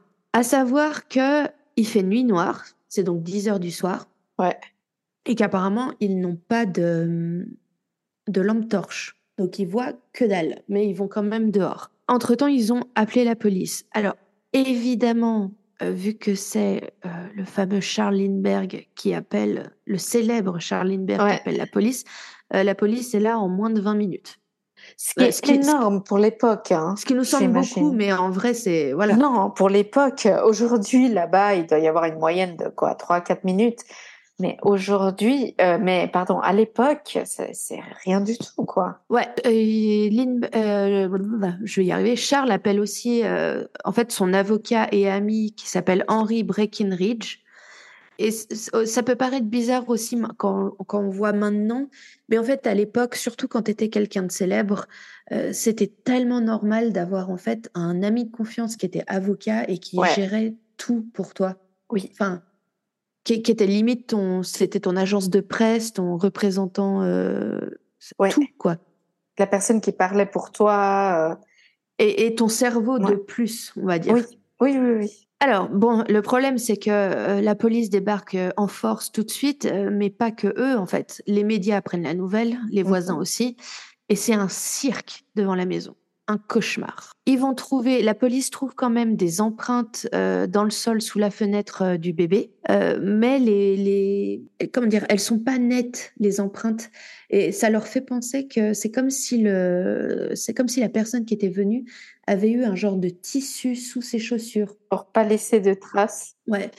Ils vont trouver une échelle en bois et à nouveau, ça c'est un détail qui a son importance. Vous le retenez pour plus tard, mais je n'arrive pas à savoir si l'échelle était sous la fenêtre, par terre sous la fenêtre, ou selon, comme le disent plusieurs sources, à au moins 50 mètres de là, posée dans le jardin. Toujours est-il que c'est une échelle en biais. Euh, elle, peut, elle peut être repliée et dépliée, donc plus facilement transportable en tout cas. Et ils trouvent aussi une couverture de bébé. En fait, très vite, la police de Hopewell se rend compte que, enfin, eux, c'est une petite euh, police de, pas de quartier, mais tu vois, c'est limite de village, tu vois. Ils se rendent compte qu'ils n'ont pas du tout euh, les moyens, ni intellectuels, ni, euh, au-delà, enfin, pas intellectuels, pas pour dire qu'ils sont stupides, mais ils n'ont jamais ce genre de truc qui arrive. Et c'est un cas qui est trop gros pour eux. Ça, voilà, de toute façon. Donc, ils ont tout de suite demandé l'aide de la police d'État du New Jersey, qui est quand même plus en général, c'est des personnes qui ont fait leurs preuves au sein de différents services de police et qui sont un peu plus aptes à gérer de gros dossiers. Oui, et puis tu, dois avoir besoin d'aide quand même euh, de quelqu'un qui puisse gérer les médias qui farfouillent partout, qui veulent tout photographier. Euh, ça, ça ne doit pas être simple. Alors, dès le début, franchement, ça a été compliqué niveau indice. Il n'y a aucune empreinte dans la chambre. Mais c'est-à-dire qu'il n'y en a aucune. En fait, clairement, la pièce a été nettoyée. Ah, et, le et le kidnappeur portait des gants. Apparemment, les seules empreintes qu'ils ont trouvées, ce sont celles de Charlie lui-même. Donc, en fait, c'est ça que je trouve bizarre parce que soit la personne portait des gants et dans ce cas-là, elle s'en fout d'effacer les empreintes des autres, soit il n'en avait pas, mais il s'est rappelé au dernier moment de tout, de tout nettoyer. Ouais. Je sais pas. Alors, comme je le disais, euh, même peut-être un, un bon indice, donc c'est une échelle en bois, clairement faite à la main, euh, elle n'est pas parfaite, mais comme il disait, ça se voyait que c'était forcément quelqu'un qui s'y connaissait en menuiserie. C'est un système quand même ingénieux pour, euh, qu'elle puisse se, replier puis ensuite s'étendre.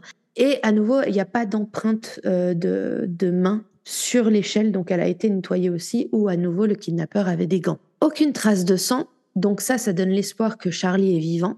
Et d'ailleurs, euh, à part ça, euh, Lindbergh a dit dès le début, la demande de rançon disait bien, parce que je pense que tu es obligé de dire ça si tu écris une demande de rançon, ne prévenez pas la police, nanana, blablabla. Ouais, Eux, ils ont quand même tout de suite prévenu la police, mais Lindbergh a fait savoir de manière très publique qu'il payerait la rançon quel que soit le prix.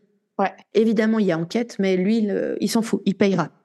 En fait, David, la police a pensé qu'une des personnes de la maison devait être complice. Le fait que personne ne savait que les Lindbergh étaient là ce jour-là, euh, le fait que le kidnappeur savait exactement où était localisée la chambre du bébé, à quelle fenêtre et tout ça, que la fenêtre n'était pas euh, verrouillée complètement ou j'en sais rien. Et en plus, tous les adultes au sein de la maison étaient encore debout au moment du crime. Et sans oublier bien sûr que Charlie ne s'est apparemment ni débattu, ni et n'a pas pleuré. Ouais, ouais. Alors que tu vois, 20 mois, il est déjà un peu grand, donc s'il n'est pas content, il se fait réveiller, ça va, ça va rouspéter à cet âge-là. Ouais, ouais, absolument. Donc, euh, et en plus, apparemment, le, ils avaient un, mais typiquement, en fait, ce genre de, moi j'appelle ça des petits racailles, tu sais, les petits chiens qui, euh, dès qu'ils voient ou entendent quelque chose, ils se mettent à hurler à la mort. Ouais, ouais, ouais, je vois tout à fait. Et apparemment, il n'a pas ouvert sa gueule de la soirée, le chien. Voilà. Donc voilà. Alors, une des employées en particulier attire rapidement l'attention de la, police. Il s'agit de euh, Violette Sharp, et c'est l'employée des parents de Anne. D'accord. Alors, même si elle est plutôt euh, bonne que nourrice, euh, elle s'occupait apparemment beaucoup du bébé quand elle était là. Euh, je ne sais pas si parce qu'elle le voulait bien ou parce qu'on le lui imposait. En tout cas, quand elle est interrogée, tout de suite, elle, elle intrigue la police parce qu'elle elle a une attitude suspecte, elle est fuyante, elle change de version toutes les deux minutes, elle se rappelle plus de ce qu'elle a fait dans la soirée. Enfin, la meuf, elle est au bout de sa vie. Euh. En fait, apparemment, tu faisais pas plus suspect que cette meuf en train de se faire interroger.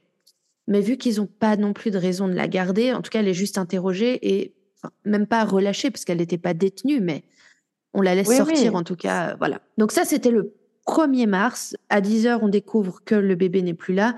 À minuit, c'est déjà le bordel total. Le 2 mars, donc le lendemain, le directeur du FBI, qui existe déjà à l'époque, euh, donc euh, Edgar euh, Hoover, a pris contact avec la police du New Jersey pour leur dire que il n'y a pas de souci pour qu'ils utilisent les ressources du FBI, en tout cas que le FBI euh, se tenaient à leur entière disposition. Parce qu'en fait, à cette époque-là, euh, le FBI n'avait pas de compétences fédérales en fait. Euh, ils En fait, le FBI existait, mais c'est que c'est pas comme maintenant où, par exemple, aux États-Unis, le FBI il intervient dès qu'il y a, par exemple, un crime qui implique deux États. Euh, genre un criminel a tiré sur quelqu'un dans tel État et fuit dans un autre État, mhm. ça devient un truc interfédéral, donc le FBI peut intervenir. Ouais.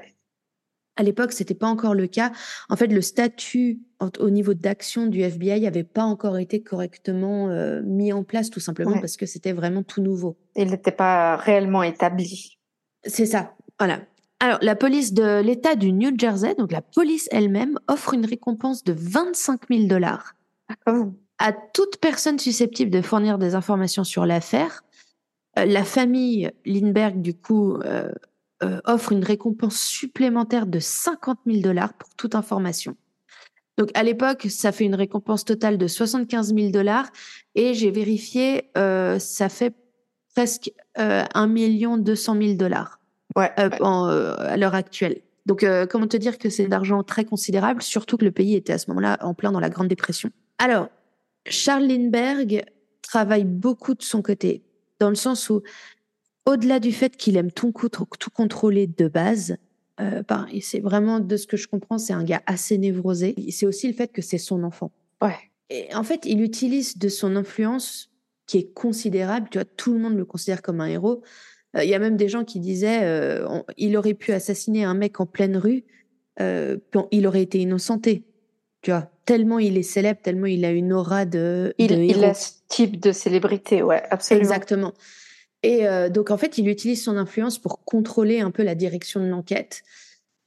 Et il y a ce truc aussi où, ce qui, ce qui, je pense, serait totalement pas faisable à l'heure actuelle, mais en fait, les Lindbergh vont recevoir énormément de courriers de plein, notamment de d'anciens militaires ou d'héros de guerre ou tout ça qui proposent leurs services, Ok. leur matière grise pour leur aide de quelque manière que ce soit pour aider à retrouver euh, l'enfant.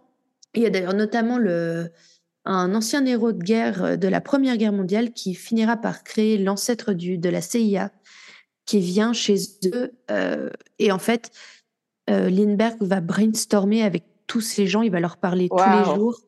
Ouais. Euh, c'est vraiment des, tu sais, limite, comment ça s'appelle, des, des réunions de, de, de bataille, tu vois. Ouais, ouais, des réunions de guerre un peu. Exactement, ouais, ouais, c'est ça. Et, et en fait, en fait, ils, ils en arrivent à une conclusion. Ils se disent, Charles Lindbergh est super célèbre. C'était obligé que quelque chose comme ça, ça explose en termes de battage médiatique, etc. Ceux qui ont fait ça, ils ont des cojones. Ouais. Ceux ou celui qui a fait ça, mais à la base, on partait plutôt sur plusieurs personnes. Ouais. Ceux qui ont fait ça ont des cojones. C'est sûrement un enlèvement qui a été fait par des membres du crime organisé, une Ah, mafia. Ok, ok, ok, ok. Parce qu'en fait, ils se disent, c'est les seuls qui ont les couilles de faire ça, Ouais. les moyens de faire ça, et surtout pas peur de s'en prendre à quelqu'un d'aussi célèbre. Euh, et d'ailleurs, ils pensent que la lettre a été écrite par quelqu'un dont la langue maternelle est l'allemand.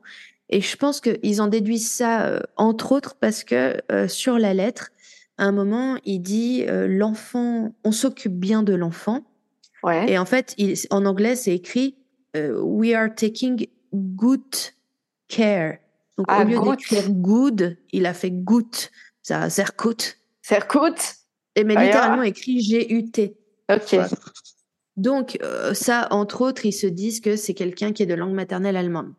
Donc, au final, Lindbergh et euh, toute la clique qui est autour de lui imposent en fait aux enquêteurs de contacter un certain Mickey Rosner, qui en fait est un homme de main de Broadway, et la rumeur veut qu'il connaisse des mafieux. En tout cas, il a, il a ses entrées dans. Ouais. Voilà, il, connaît des petites frappes ou plus haut. En tout cas, il veut pas le dire, mais à nouveau, c'est tellement mystérieux toutes ces années 30 comme ça. Enfin, c'est- enfin, Ouais, il y a beaucoup, il y a beaucoup de ça dans ces. dans non, mais un autre monde total, quoi.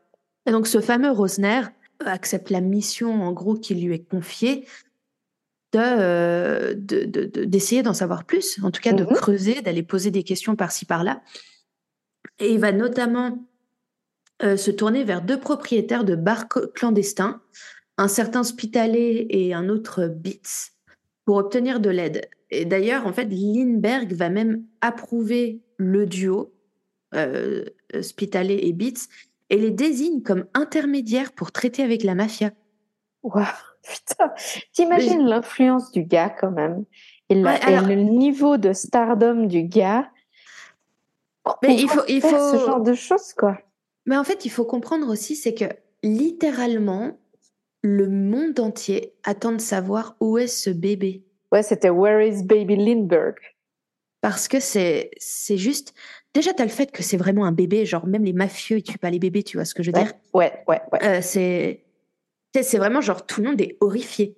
Tu sais, genre même genre les criminels endurcis, ils sont là, genre mais. Genre, non, trop loin. non, trop genre, loin, ouais, les voilà, gars. non, ça, ça va trop loin. Non, ça, gars, ça va pas. Ça, Vous déconnez, pas- vous déconnez, tu vois. Là, c'est non.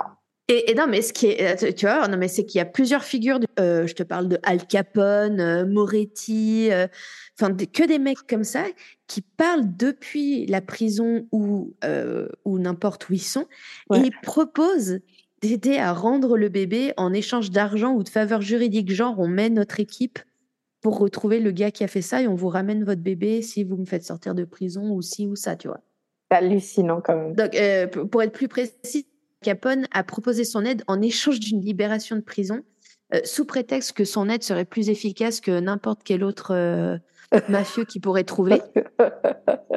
Alors, de ce que je sais de Al Ah Capone, je pense qu'effectivement, en lui disant parle, tu parlais, tu chantais même. Ouais, Tu- je, je pense que c'est une bonne, une bonne aide à avoir quelque part. Alors, euh, malheureusement, euh, l'offre a été rapidement rejetée par les autorités et apparemment, euh, Charles n'a pas insisté. Ok. Je pense que voilà. En revanche, autre chose que les Lindbergh font, c'est encourager de ouf la communication dans les journaux. Parce qu'en fait, ils ont aucun moyen de communiquer avec les ravisseurs. Ouais. Ils n'ont pas de téléphone. Enfin, je dirais, si, ils ont un fixe, mais tu vois ce que je veux dire, c'est pas des, des comme maintenant. Ouais. Euh, c- En fait, le, la communication va se faire par journaux interposés. Genre, Lindbergh déclare Je suis prêt à payer l'argent. Les journaux publient ça. T'attends une note de rançon, enfin, une nouvelle note de, de, du kidnappeur. Un, un, un, bordel. Et sincèrement, même après avoir lu une chier d'articles et vu des vidéos, j'ai pas encore tout compris. Ok. Je préfère être tout à fait honnête. C'est qu'en fait, il y a eu, ils ont dénombré 13 ils appellent ça demande de rançon à chaque fois, mais 13 notes des kidnappeurs euh, par truc interposé. J'arrive même pas, en, essayant de trouver les trucs les plus détaillés possibles, j'arrive même pas à avoir le détail de ces 13 putains de notes. Tout ce que je sais, c'est que le 6 mars, donc presque une semaine après la disparition du bébé, qui a donc disparu, Charlie, il a disparu le 1er mars. Le 6 mars, il y a une nouvelle lettre de rançon qui arrive par la poste elle, est, elle a été oblitérée le 4 mars à Brooklyn et elle porte les, le, fameux code. Donc c'est comme ça qu'ils savent que que c'est une vraie euh, que c'est une que en tout cas que ça vient du même gars. Qu'elle est authentique. Qu'elle est authentique, merci. Et cette fois-ci, en, revanche, euh, la rançon, elle monte à 70 000 euh, dollars. Moi, ma théorie, c'est que voyant que la famille proposait 50 000 dollars et euh, la police 25 000, ils se sont dit, ouais, allez, on peut. On bien sûr.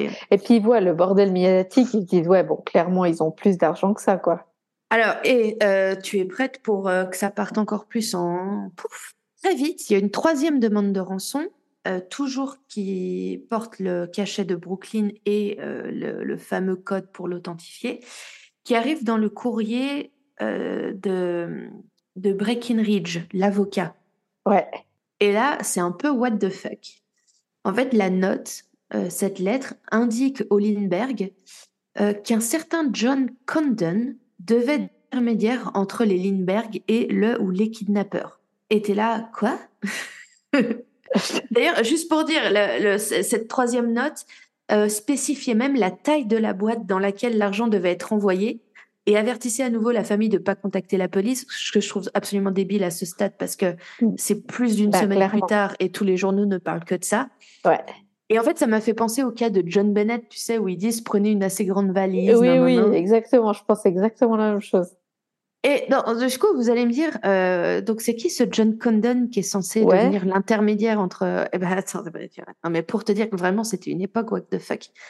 En fait, c'est plein de personnes payaient pour faire dans plein de journaux différents en disant même des gens qui mettaient de leur propre argent, genre euh, récompense de 100 dollars à qui donnera une info, euh, euh, machin. Parce qu'en fait, les gens voulaient aider puis ils savaient pas comment. Ouais.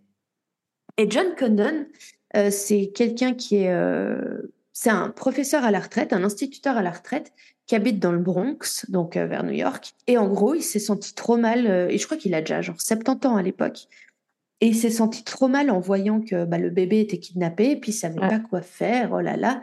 Et il publie une annonce où il promet 1000 dollars de récompense à qui euh, aidera à trouver le bébé. Apparemment, il a même publié aussi une annonce à l'intention, à l'attention euh, de, du ou des kidnappeurs en leur disant utilisez-moi comme intermédiaire. Euh, enfin, je, je veux aider la famille. Euh, enfin, apparemment hyper mélodramatique. Bon, le gars était marseillais dans une autre vie, hein, de ce que j'ai connu. Euh, ouais, ouais, ouais. Et en fait, c'est qu'il va recevoir une réponse à sa, à son annonce du kidnappeur ou des kidnappeurs, en fait, lui disant Ouais, bon, ok, on a vérifié qui vous êtes, ça nous va que vous soyez l'intermédiaire entre euh, les Lindbergh et nous. Et t'es là, mais c'est incroyable ce genre de situation. Non, mais moi je trouve ça, mais absolument euh, c'est grotesque. À ce stade, c'est grotesque. C'est grotesque, ouais. Alors, bah, Condon va se présenter au Lindbergh. Ils n'ont pas écouté euh, qui il est, vu que ben il va devenir leur intermédiaire avec les ravisseurs, tu vois en suivant les instructions du ravisseur, parce qu'il y a une quatrième note qui est déposée par un, chauffeur de taxi qui indique où trouver une autre note qui va donner des indications sur où se rendre ensuite. Et puis euh, voilà, et puis euh, vraiment, je suis navrée à quel point j'ai pas tous les détails, mais tout simplement parce que j'ai rien bité, parce que aucun article ne donne les mêmes infos. sur l'ordre de ces trucs. Ouais, ouais, ouais. En tout cas, je, je vous- l'info importante, c'est que par miracle, une rencontre est organisée euh, dans un euh, dans le cimetière de Woodlawn dans le Bronx. En fait, euh, alors, je ne sais pas pourquoi Condon euh, J- Jafsi. Il Bref, se faisait appeler? Ja- Jafsi, J-A-F-S-I-E. Pourquoi? ou comment, que diable, no idea. Ok, Je sais pas, il devait kiffer le nom, j'en sais rien. un peu bizarre. Une, ren- une rencontre est organisée dans le cimetière, mais pas pour donner l'argent, genre pour discuter. Et donc, un homme vient. Euh, euh, en fait, Lindbergh attend dans la voiture en dehors du cimetière et Condon va tout seul dans le cimetière.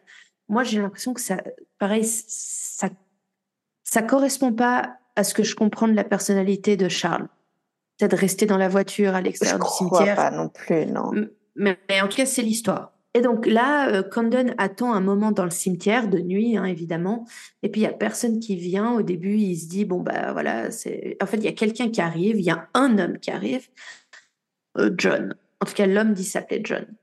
Et d'après Condon, toujours, il a une voix étrangère, mais il est resté dans l'ombre. Euh, puis, de toute façon, il faisait nuit pendant la conversation. Donc, il dit qu'il a jamais pu réellement voir son visage de près. Euh, et en fait, là, Condon commence à raconter que le gars s'est lancé dans, en gros, son histoire. Il lui dit que c'est un marin scandinave qui fait partie d'une bande de trois hommes et deux femmes. Euh, Le, le bébé est détenu sur un bateau, sain et et il ne sera réellement rendu qu'en échange d'une rançon. Et là, euh, Condon lui fait Ouais, mais bon, euh, nous, on veut bien payer, euh, ça a été dit publiquement dès le début, mais les parents aimeraient quand même une preuve, quoi Bah euh, que, que vous avez le, le bébé. Il me dit, eh ben, vous inquiétez pas, on va vous rendre le pyjama de Charlie pour que vous compreniez qu'on a vraiment Charlie. Et, et c'est tout. Ok. ah, ok, merci. Euh, bah voilà, on se sépare. Condon retourne à la voiture et puis bon, bah on rentre et puis on attend. Je, je, je- à nouveau, je ne C'est hallucinant. le 16 mars, donc deux semaines après la disparition du petit, Ouais. Condon reçoit par la poste le pyjama de Charlie et une septième note de rançon. euh, voilà. Donc les parents identifient tout de suite le pyjama, c'est bien celui de Charlie. Et donc Condon passe une annonce en disant l'argent est prêt, pas de flics, pas de service secret, je viens seul comme la dernière fois Dans le journal. dans le journal. Ouais. Parce qu'en gros, en gros, pour dire, vous pouvez me contacter pour me donner des instructions. On, on est bon, c'est bon, tout le monde est bon, on a l'argent. Finissons-en, tu vois. Ouais. Alors, le- la rançon est donc emballée selon les instructions, tu vois, donc dans une boîte en bois fabriquée sur mesure. Aussi, pourquoi est-ce qu'elle est fabriquée sur mesure? C'est parce qu'ils ont l'espoir que peut-être s'ils la retrouvent, ça permettra de l'identifier facilement. Ouais. Et ils ont une idée. C'est que donc à ce moment-là, on est en 1932, donc l'année de la disparition de Charlie. Et il y a encore à l'époque ce qu'on appelle des certificats d'or. Ouais. C'est, c'est littéralement un bout de papier qui vaut de l'or. Oui, oui. Et en fait, ils allaient bientôt être retirés de la circulation. Et donc, ils ont euh, eu la très bonne idée de mettre la majorité de la rançon, la rançon en certificat d'or. Comme ça, ça obligerait à un point ou à un autre, en tout cas, c'est ce qu'ils espèrent, le ou les kidnappeurs, de, ils seraient obligés d'aller dans une banque pour changer leur certificat d'or en, en vrai billet de, dollars. Donc, les billets n'étaient pas marqués, mais en tout cas, les numéros de série étaient enregistrés. Et donc, le 2 avril, Condon reçoit une note euh, qui lui dit, en fait, où se rendre. En fait, non, il y a encore un échange parce que Condon lui dit, finalement, on n'a pu réunir que 50 000 dollars parce que du coup, à un moment, le mec, il a pété un, le kidnappeur a pété un boulon et il demandait 100 000 dollars, mais c'était impossible de réunir une telle somme. Bien sûr. Et puis ils se sont dit à un moment autant négocier. je sais pas ce qu'il leur a pris, mais enfin tu vois ce que je veux dire? Ouais. Donc ils lui ont dit on a 50 000 dollars, c'est 50 000 dollars ou rien. Ce à quoi le kidnappeur accepte. Euh, donc il y a à nouveau une rencontre avec le fameux John. L'homme accepte l'argent et dit à Condon le petit se trouve avec deux femmes innocentes sur un bateau appelé Nelly qui est dans une marina dans le Massachusetts. Massachusetts. Massachusetts Les saucettes de l'Arciducès. Bref, le Massachusetts, vous avez compris ce que je veux dire. Et là, c'est terrible. parce que tout le monde se rue dans le Massachusetts pour. euh, Aïe, aïe, aïe. de- littéralement, je crois qu'il n'y a pas un seul bateau du, dans le Massachusetts qui a échappé à euh, une fouille en bonne et due forme. Fausse piste. De une, il n'y a aucun bateau à ce nom et il n'y avait pas de bébé dans le bateau. Il n'y avait pas Charlie. Donc, littéralement, euh, donc le 2 avril, tu vois, c'est un mois après sa disparition. Ils ont toujours aucune nouvelle du gamin. Moi, à part ça, j'imagine sa mère, enfin tout le monde. euh, Ah non, mais bon, Péta- laisse tomber. pétage de pétage de plomb. Et malheureusement, tu vois, c'est ça qui est terrible, c'est que ben ils étaient prêts à, ils ont négocié, ils ont donné les sous, tout ça, et ça n'a quand même servi à rien. Parce que malheureusement, le 12 mai de cette même année, il y a un chauffeur de camion de livraison qui s'arrête sur euh, le bord d'une route euh, à un peu moins de 10 km de la maison d'Ellenberg. Euh, tout simplement, il s'arrête parce que ben, il a envie d'aller euh, uriner. Oui. Enfin, donc il, il s'éloigne un peu du bord de la route. Et là, en fait, il va trouver le corps d'un enfant. Enfin d'un bébé. enfin, c'était mi-bébé, mi-enfant parce qu'elle a presque deux ans. Et en fait, ce qu'il faut comprendre aussi, c'est que avant même son kidnapping, la photo de Charlie avait été publiée dans tous les journaux. Parce que quand il est né, c'était c'était presque un bébé royal. Ouais. De la même manière que quand euh, Kate et William ont eu des enfants, on a eu leurs photos placardées partout. Ouais. Et de toute façon, même si tu avais un doute, depuis euh, l'enlèvement, le- il y a la photo du bébé dans tous les journaux tous les jours. Bien sûr. Et en fait, apparemment, le chauffeur, dès qu'il a vu la petite masse de cheveux blonds, même si le visage était très abîmé, il a su. Ouais. Il a su. Et donc, le, le crâne est malheureusement fracturé. Le corps, euh, évidemment, a commencé à décomposer. Euh, tu vois, plus d'un mois après, euh, il y a de, de toute évidence des passages de- d'animaux qui, qui sont passés par là. Donc Et en fait, est- il était mort depuis. Allez, euh, très vite, le médecin va établir que euh, s'il n'est pas décédé le jour même, c'était genre dans les quelques jours qui ont suivi à peine. Ok. Mais la théorie, c'est qu'il est mort le jour même. Euh, le bébé va, Charlie va être identifié grâce aux orteils du pied droit, parce qu'il avait des orteils qui se chevauchaient un peu Ouais. au pied droit. Et en plus, il a une petite chemise sur lui que Betty Gao, sa nourrice, lui avait confectionnée. D'accord. Et apparemment, il est donc, euh, il a été tué d'un coup à la tête. Alors, après la découverte du corps, le fameux euh, Condon reste officieusement impliqué dans l'affaire. Euh, pendant les deux années qui suivent, il rend visite au service de police et il s'engage à retrouver, ils disent en anglais Cemetery John, en gros le John, John du cimetière. Ouais. Alors, juste pour un peu finir sur ce personnage qui, moi, me stresse énormément. Et euh, je dois dire, euh, effectivement, en voyant des photos de lui, j'aime pas sa gueule. Mais voilà, ça, c'est. À nouveau, je juge purement à la, la tronche. Tu as délit de faciès de ouf. Ouais. Mais bref. En fait, il est tellement décrit comme quelqu'un de très flamboyant. Quand je disais tout à l'heure que, ouais, il est un peu marseillais, c'est que c'est littéralement tout ce que j'ai lu de lui, c'est que ce gars, il a tendance à tout exagérer de ouf. Et euh, par exemple, genre, il est dans, il est dans un bus, euh, dans la rue, euh, enfin, il est dans un bus euh, qui forcément est dans Ouais. la rue en ville. Et en regardant par la fenêtre, il voit quelqu'un qui lui semble suspect. il, crie au chauffeur Je suis euh, Condon, Jade Lellenberg, arrêtez ce bus Puis, genre, tu sais, ah. et il saute du bus euh, à la poursuite du fameux suspect qui, évidemment, il ne l'attrape pas. Enfin, Ouais. c'est. euh, Ouais, il est un peu, un peu particulier, hein, on dirait. euh, flamboyant, c'est le mot euh, poli.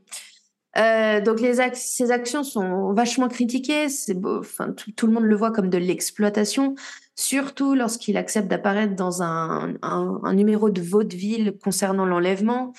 Euh, Il y a le magazine Liberty qui a publié un récit en série de son implication dans l'enlèvement des Lindbergh, euh, enfin avec le titre Jafsi nous dit tout. Ouais, Enfin, ok. enfin, je pense qu'il a dû se faire quelques billets sur. euh, Oui, je pense qu'il a trouvé le bon, la bonne histoire qui jouait avec sa personnalité. Et soudainement, on lui dit qu'on a besoin de lui, il laisse tomber, quoi. Ça fait, Voilà. ça fait sa, vie. Alors, à nouveau, moi, j'imagine pas à quel point euh, les parents ont été dévastés, mais au moins, euh, et c'est horrible à dire de dire ça comme ça, mais au moins, on a retrouvé Ouais. leur enfant. Ils, Ouais. ils savent, voilà. Violette Sharp, dont je vous ai parlé, qui était la gouvernante des parents de Anne, euh, c'est celle qui, était, qui avait une attitude hyper suspecte, Oui. est à nouveau soupçonnée. est interrogée assez rudement par la police. Elle est d'ailleurs reconvoquée pour un, ce qui me semble être un quatrième interrogatoire qui devrait avoir lieu donc en juin, toujours de la même année 1932. Et en fait, elle se suicide avant ce oh. quatrième interrogatoire. Et il sera prouvé ensuite que son alibi tenait la route. Oh. Elle était juste très fragile oh. psychologiquement. Et ce qui explique pourquoi elle n'était pas foutue d'aligner deux mots correctement devant la police. Euh, la police a été très critiquée euh, pour dire qu'ils y sont allés peut-être un peu fort. Eux, dans leur pour leur défense, c'est qu'ils voulaient trouver qui avait kidnappé et tué un enfant. Ouais. Donc voilà. Et oh, puis, je veux bien comprendre que. Surtout que tout le monde était. Au début, ils étaient tellement certains que c'était euh, quelqu'un qui avait eu une, aide de l'intérieur, un complice. Euh, et elle, tu vois, qui se décomposait, qui n'arrivait pas à aligner deux mots. Euh, au début, ils ont même pensé qu'elle se suicidait de culpabilité. mais semble-t-il qu'ils ont pu prouver depuis que son alibi tenait la route. En tout cas, j'ai vu aucune indication que finalement elle est, elle est, elle, si tu veux, voilà, elle, c'est pas elle. Ouais, clairement. Alors à ce niveau-là, bah tu vois, on a retrouvé l'enfant. Euh, les méthodes de d'autopsie ont un peu atteint leurs limites pour ce que l'époque euh, pouvait euh, donner. Ouais. Et bah à nouveau, il se retrouve. bon bah c'est mignon, on a une échelle et littéralement rien d'autre. Ouais. ils ont les, les notes de au-delà de ça c'est un peu maigre, tu vois, pour. enfin, clair. clair. Et donc en fait, euh, donc comme je dis, donc les enquêteurs se, se retrouvent euh, ben, au point mort et en fait ils vont se concentrer sur le suivi du des paiements de rançon, tel argent. En fait ils vont, ils ont bien noté tous les numéros de série de tous les billets et de tous les certificats d'or. Ouais. Euh, ils ont consciencieusement tout noté et ils vont en gros créer une brochure, un genre de brochure et qui reprend tous ces numéros de série et ils vont les distribuer. Ils vont distribuer, je crois, 250 000 exemplaires. Waouh euh, Dans des entreprises, principalement à New York, les banques. Euh, en, fait, en fait, tout endroit susceptible à un moment de réunir autant d'argent d'un coup. Ouais. Et en fait, il y en a quelques-uns, quelques billets qui vont apparaître dans des endroits dispersés, style Chicago, Minneapolis de temps en temps. Mais c'est un de temps en temps, donc ils n'arrivent jamais à remonter jusqu'à la personne qui a pu utiliser ce billet. On avance l'année suivante, mai 1933. En fait, avant le 1er mai 1933, il faut avoir échangé tes billets, tes certificats d'or ouais. contre des vrais billets de dollars. Et quelques jours avant la date limite, il y a un homme qui apporte 2980 dollars à une banque de Manhattan pour les échanger en certificats d'or. Et en fait, on se rend compte plus tard que, alors non, c'est pas en certificat d'or, c'est il ramène 2980 dollars. Euh, apparemment, ce sont des anciens dollars, mais c'était des numéros de suivi. On se rend compte qu'en fait, tous les numéros viennent de la rançon. Et il avait donné une adresse euh, dans New York et il dit qu'il s'appelait Faulkner. Sauf que personne du nom de Faulkner ne vit à cette adresse et que euh, une certaine Jane, Faulkner qui avait vécu à cette adresse il y a plus de dix ans nie évidemment toute implication dans, dans, l'affaire. Et puis effectivement, ils se rendent compte que c'est n'est pas possible. Et là, ça continue un peu dans le what the fake.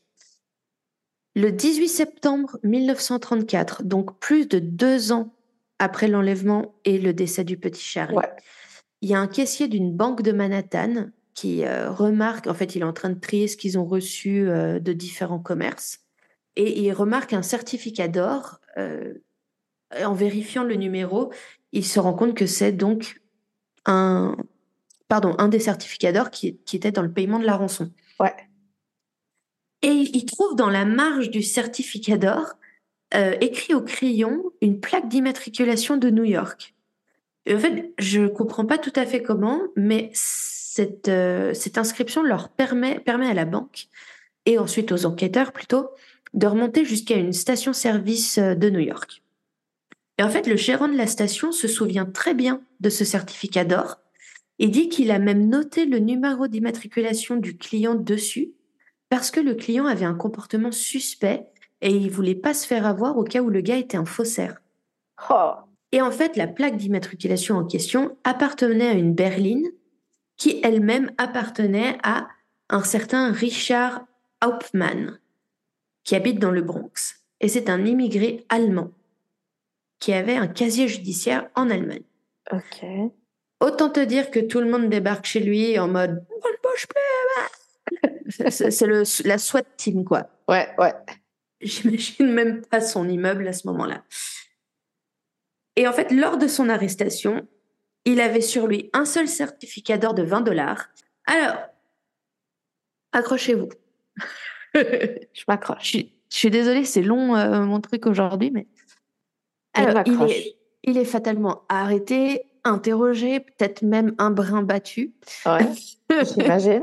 Euh, pendant toute la journée et toute la nuit suivante son, son suivant son arrestation. Lui, il jure ses grands dieux que l'argent et d'autres objets lui ont été laissés par euh, son ami et ancien partenaire commercial Isidore Fish. Et Hauptmann, dé- euh, alors j'arrive jamais à prononcer son nom, Hauptmann, a déclaré n'avoir appris qu'après la mort de Fish que la boîte à chaussures qu'il lui avait laissée contenait une somme d'argent considérable. Et il a gardé l'argent parce que, bien sûr, euh, de toute façon, euh, il prétendait que euh, cet argent lui était dû. Il nie évidemment un quelconque lien, avoir un quelconque lien avec le crime. Et évidemment, il ne savait pas que cet argent provenait paie- du paiement d'une rançon. Évidemment. Évidemment. Mais alors, il n'y a pas que ça. Il n'y a pas que ça. Euh, ils, ils trouvent en fait pas mal d'autres preuves en soi. Ils trouvent notamment un carnet qui contenait un croquis de construction d'une échelle similaire à celle qui a été trouvée au domicile Oh. d'Ellenberg. Ouais. Le numéro de téléphone de John Condon ainsi que son adresse sont découverts inscrits sur le mur d'un placard de la maison. Et il y a un autre élément de preuve essentiel, et ça je pense que c'est de toute façon ce qu'elle est l'achever, c'est que dans son grenier, on découvre des poutres d'un certain type de bois, Ouais. et ils appellent un expert qui va réussir à retrouver un bout d'où provient exactement l'échelle. C'est-à-dire qu'il peut, il peut matcher, comme des empreintes, il peut matcher les stries, le grain du bois, Ouais. le- la totale. Ouais. Autant te dire que là, Hopman, il est dans la merde. La merde? Il est évidemment, alors, euh, inculpé pour, euh, en fait, extorsion d'argent pour la rançon. C'est ça le premier truc pour lequel euh, il est euh, inculpé. Euh, ensuite, il est inculpé, mais alors, en fait, c'est juste qu'il est inculpé dans différents États, différents comtés, parce que c'est pas le même système judiciaire d'un truc à l'autre. Mais il va quand même, je vous rassure, être inculpé pour le meurtre de Charlie. Et il est remis très vite, en fait, aux autorités de, de New Jersey pour répondre euh, des accusations qui sont directement liées à l'enlèvement et au meurtre euh, du petit. Ouais. Alors, le procès a très vite lieu. Donc, euh, comme je le disais, lui, il est arrêté en, 19 en septembre 1934. Et le procès va démarrer assez vite. Et comment vous expliquer à quel point c'est le bordel? Ah, J'imagine. Parce que Toute la presse. ima- la, oui, mais pas que. Des milliers de curieux qui veulent une place dans le dans la salle Ouais. de, de tribunal. C'est que les gens en sont à se faire des, euh, des courtes échelles pour euh, atteindre des fenêtres aux étages, pour rentrer dans le bâtiment, euh, essayer d'avoir des places. Il y a des Ouais. gens qui attendent la nuit. Enfin, monstrueux. Un truc juste de ouf. C'est évidemment le procès du siècle pour le crime du siècle. C'est vraiment genre les journalistes envahissent, la ville. euh, ils disent apparemment que toutes les chambres d'hôtel sont réservées. Il y a rien qui euh, bah, le bordel. Il y a même en fait en échange des droits de publication de dans leur journal. euh, il y a un certain Riley qui est engagé par le New York Daily Mirror pour être l'avocat de Hauptmann parce qu'il n'avait pas les moyens de se payer un bon avocat. Et donc, en fait, ils vendent en avance les droits de son histoire en échange d'un bon avocat engagé pour lui par le journal. Ok. Bah, C'est une façon comme une autre de se payer une défense. Ouais. Alors, au-delà de ça, donc déjà, il y a les preuves dont je vous parlais, les- dont je vous parlais plus tôt, toutes les preuves qui ont été trouvées contre lui, les preuves matérielles. Il y a en plus huit experts en écriture manuscrite qui relèvent des similitudes entre les lettres de rançon et son écriture à lui. Ouais. Et donc, sur la base du fameux euh, expert dont je vous parlais, euh, expert euh, euh, qui, qui euh, menuisier, j'imagine, je ne sais pas trop, il arrive à, démontrer qu'une partie du bois de l'échelle correspond à une planche du grenier de Hauptmann, d'une poutre ou je sais pas quoi. Donc il, arrive à, il a, il a réussi à matcher le type de bois, le sens de croissance de l'arbre, le modèle de fraisage, la surface intérieure et extérieure du bois, le grain des deux côtés identique. Enfin, en gros, le mec il est fait quoi. Ouais, ouais, ouais. Euh, et quand, quand euh, et c'est hyper perturbant parce que j'ai vu des petits extraits de vidéos, etc., de Hauptmann euh, au procès, et il est tout sourire, il est, il a l'air mais chill au possible. Ok. Et j'arrive pas à savoir si c'est ce, qu'on finalement je connais très peu sa personnalité par rapport à ce que j'ai lu. J'arrive pas à savoir si c'est parce qu'il était convaincu que de toute façon, vu qu'il est innocent, ou s'il essaye de donner cette impression pour euh, pas montrer qu'il est terrorisé, ou peut-être juste que c'est un débile profond ou un psychopathe, un sociopathe. En tout cas, quand il est interrogé au sujet du numéro de téléphone et de l'adresse de Condon qui, qui ont été retrouvés écrits euh, sur une porte de placard, ouais. Euh, il, répond J'ai dû lire l'histoire dans le journal, j'étais un peu intéressé, j'en ai gardé une trace, et peut-être que j'étais sur la porte du placard quand je lisais le journal et que j'ai noté l'adresse. Je ne peux pas vous donner d'explication pour le numéro de téléphone. Voilà. Ok. Alors, à propos du croquis euh, d'échelle qui est trouvé dans un carnet, euh, Hopman, lui, déclare que cette image et d'autres croquis sont l'œuvre d'un enfant, mais il n'explique pas de quel enfant. À savoir qu'il est marié, qu'il a lui-même des enfants. Euh, d'ailleurs, juste pour dire, sa femme le défendra jusqu'à la fin de sa vie, euh, de, je crois, euh, fin des années 90. Wow. Ouais, Alors, il n'a pas de source évidente de revenus, mais ça l'a pas empêché d'avoir chez lui une radio qui coûtait 400 dollars, donc c'est-à-dire plus de 8000 dollars à l'heure actuelle. Et il a offert un voyage à sa femme en Allemagne pour aller voir sa famille. Bon. Ça coûte très très cher. Ça coûte très très cher. Au-delà de ça, il y a plein de gens qui d'un coup deviennent de super témoins. On déclare que oui, oui, c'est bien lui que, qui un jour a dépensé tel certificat d'or, etc. Machin. Il y a quand même déjà à l'époque des gens qui s'interrogent sur à quel point est-ce qu'un procès pareil peut être équitable. Ouais. Il est un peu jugé d'avance, ce mec, hein, à part ça. Et de, toute façon, l'affaire a été tellement médiatisée que n'importe qui qui fait partie du jury à ce moment-là sait déjà toute l'affaire, a sûrement lu des, rapports très romancés et très euh, euh, fantastiques de l'affaire. Donc c'est un peu, un peu compliqué. Alors, il continue de soutenir que c'est euh, son ami Isidore Fisch qui a laissé la boîte dans laquelle il y avait l'argent que sa fiche est retournée en Allemagne en 33 et qu'il y est mort dès 34 et que, que voilà que c'est pas de sa faute que c'est pas lui que voilà. Il a beaucoup de mal quand même à se défendre. Euh, son avocat il met quand même beaucoup de bonne volonté. Mm-hmm. j'ai l'impression qu'il a quand même été euh, bien défendu dans le sens où l'avocat a vraiment essayé. Ouais.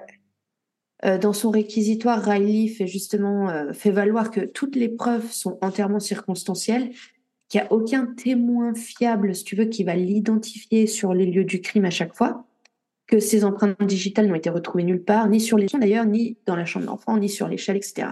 Comme tu t'en doutes, ça n'a pas empêché Hauptmann d'être condamné à mort. Ouais. Euh, il aura beau faire deux appels, il me semble, euh, ça passe pas. Ouais. Et il est exécuté en avril 1936. Oh. À savoir que avant sa mort, le procureur lui a proposé une réduction de peine s'il livrait ses complices. Parce qu'à ce moment-là, que le gars soit coupable, tout le monde en est persuadé, mais tout le monde se dit, il n'a pas fait ça tout seul. Ouais. Ils sont persuadés qu'il a des complices et il lui propose une réduction de peine, en tout cas qu'il soit pas condamné à mort s'il livre ses complices. Ouais. Euh, mais non seulement Hauptmann ne dénonce personne, mais en plus, il continue de clamer son innocence. Alors, et là, vous vous dites, c'est fini. J'en ai encore. non, moi, j'ai juste une question. Est-ce qu'il y a un soupçon de pourquoi il aurait fait ça? Alors, ce serait... Bah, en fait, ce serait purement euh, l'argent, parce que c'est la seule famille qui connaissait, euh, qui était célèbre là. Euh. Oui, mais le... qu'est-ce qui explique le meurtre de l'enfant? Parce que à la limite, tu, tu prends l'enfant. Mais alors, le... en fait, la théorie, c'est que le petit serait tombé de l'échelle quand- pendant portait. Ok, Et que donc bah, ça après, il a quand même voulu ses sous. Voilà, en soi. Alors, ceci dit, comme dans tous les grands dossiers comme celui-ci, il y a forcément des théories alternatives. Ouais. C'est un peu, c'est vraiment une condition humaine, hein, à part ça. euh, De, on veut jamais croire la version officielle. Ouais. Enfin, je- Alors, il y a beaucoup de différentes théories et je vais vous donner genre les principales. Alors, la principale théorie, c'est Lindbergh l'a fait. C'est-à-dire qu'en fait, Charles était donc le père de Charlie, Charles le père, le, le héros, Ouais. était connu pour être un grand farceur. Mais un farceur un peu sadique. Euh, C'est-à-dire qu'en tout cas, s'il il avait TikTok maintenant, il, ce serait un des, des couples de pranksters, tu sais. Ouais. Mais genre, ceux qui font pas rire parce que tu te dis, ah. voilà. Ouais, non, ça c'est trop. Euh, genre, il avait déjà un placard pour faire peur à sa femme. Voilà, voilà. Moi, tu fais ça, je te dépaisse les couilles. Ouais. Je, Avec- moi, je- moi, tu avec vis une- plus là, quoi. Enfin, perso. Avec une, avec une paire de pinces à épiler portée au fer rouge. Je, sincèrement. Euh, alors, c'est tellement connu qu'il aime faire des blagues. euh, et à nouveau, blague, de ce que je comprends, à- tout le monde utilise le mot blague parce que ben, c'est le mot. C'est plus sadique que des blagues. Ok. Genre, c'est jamais vraiment des blagues. Ah, ah, c'est plus des blagues où t'as un peu fait souffrir quelqu'un. Ouais. Ou t'as- en tout cas, à tu as fait. causé une forme de détresse émotionnelle, tu vois. Ouais. Euh, et c'est tellement connu que c'est un connard à ce niveau-là que quand Betty Gao, sa nourrice, est allée voir à 10 heures du soir s'il était dans son berceau et qu'elle l'a pas trouvé, elle est allée demander à Charles est-ce que c'est vous qui avez pris le bébé pour faire une blague à madame? Ouais, je vois tout à fait. Ouais. Elle s'est dit, oh putain, ça y est. Il Alors, est la- sur un de ces trucs, quoi. Donc la théorie du Charles l'a fait, Lindbergh l'a fait, c'est qu'il a pris Charlie pour faire une blague, il l'a fait tomber par accident et a créé tout ce bordel pour s'en sortir. Ça, c'est euh, la, la théorie. Théorie numéro 2. Lindbergh l'a fait, mais en pire. J'adore. Il y a Lindbergh l'a fait, mais sympa. Et il y a Mhm. Lindbergh l'a fait, mais horrible. En pire. Non, l'autre est pas sympa quand même. hein. Là, c'est- Là, c'est pire. Pas pareil. Ok. Euh, alors, comme vous l'avez compris dans ce que je vous disais, Charles, c'était le héros en puissance. Ouais. Il était adoré dans le monde entier. Il était plutôt beau gosse. Il était blond, bien bâti, bien de sa personne. Et un- c'était surtout un hyper grand méga fan de la théorie de l'eugénisme.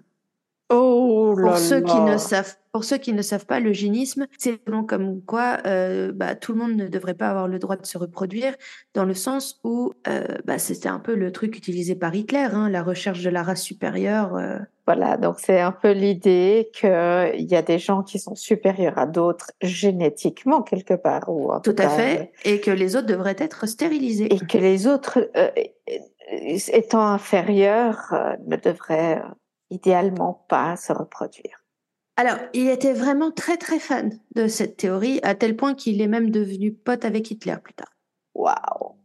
Euh, Enfin, en tout cas, il comprenait la recherche de la race parfaite. Mais genre, à tel point fan qu'on a découvert bien après sa mort qu'il avait euh, engendré de nombreux enfants avec des femmes allemandes en espérant créer des humains supérieurs.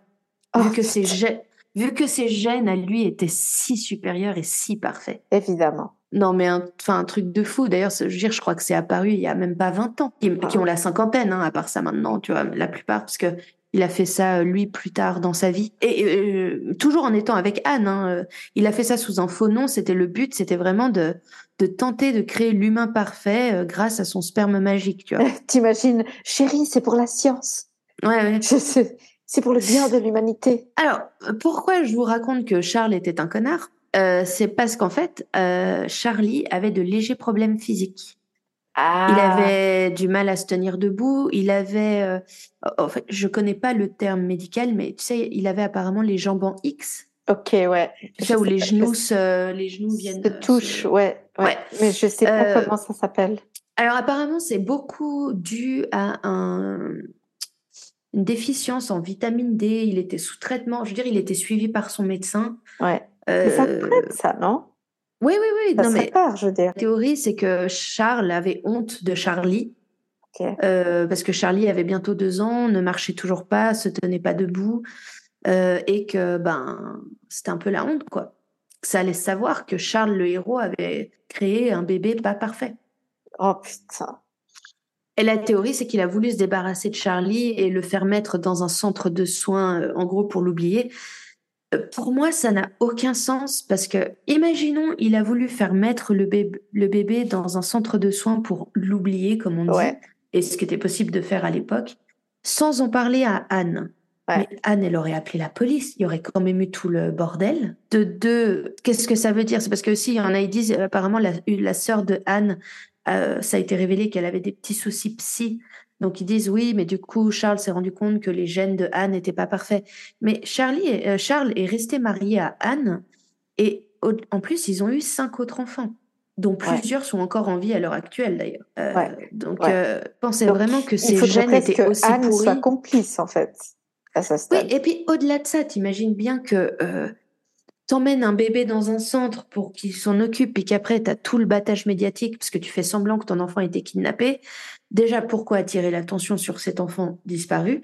Et de deux, qu'il y a bien quelqu'un, un, membre du personnel du fameux centre où tu vas mettre l'enfant qui va craquer, qui va dire le bébé il est là. Ouais. Donc pour moi, cette théorie, elle, euh, elle, tient aussi connard qu'il soit, elle tient pas la route, quoi. C'est en fait, c'est juste, ça me paraît vraiment capillotracté pour le coup. Euh, je sais qu'il y a euh, juste avant qu'on se mette à enregistrer, je tombais justement sur euh, le livre d'une ancienne juge américaine qui maintenant aime se consacrer à des grands dossiers qui l'intéressent. Elle, elle fait ses recherches. En gros, c'est sa retraite. Ouais. puis elle, apparemment, elle vend pas mal de ses bouquins, donc voilà.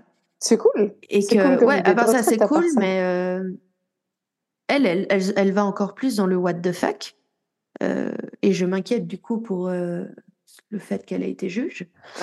euh, elle, elle va plus loin, c'est qu'elle elle dit carrément que euh, Lindbergh l'a fait pour ces raisons-là, mais qu'en plus, on a fait des expériences sur euh, le bébé. Ah. Elle dit que euh, en, euh, en, en, réinterprétant euh, en fait les résultats de l'autopsie de Charlie, qu'on peut voir qu'il a été brûlé au visage, que des ci, des ça, mais genre brûlé chimiquement. Et alors, je sais pas parce que euh, je, suis allée voir du coup les comment ça s'appelle les commentaires de son livre. Ouais. Et ça va du c'est une vieille folle, n'achetez surtout pas ce livre, elle a fumé. Enfin, elle a pris du LSD à putain, elle développe vachement bien ses arguments. Ok. Donc, je, je suis hyper, intéressant quand même, quoi. Ouais, voilà. Et en fait, malgré tout, il y a toujours les théories qu'ils étaient plusieurs. Je sais qu'il y a un monsieur qui a repris la théorie de son père en 1932, donc l'année où Charlie a, disparu, ou l'année précédente, euh, le père de ce monsieur à cette époque était adolescent et est allé à un, comment s'appelle euh, un parc aquatique, enfin en tout cas la piscine avec des amis du quartier. Il était invité par, c'était un quartier où il y avait beaucoup d'Allemands immigrés.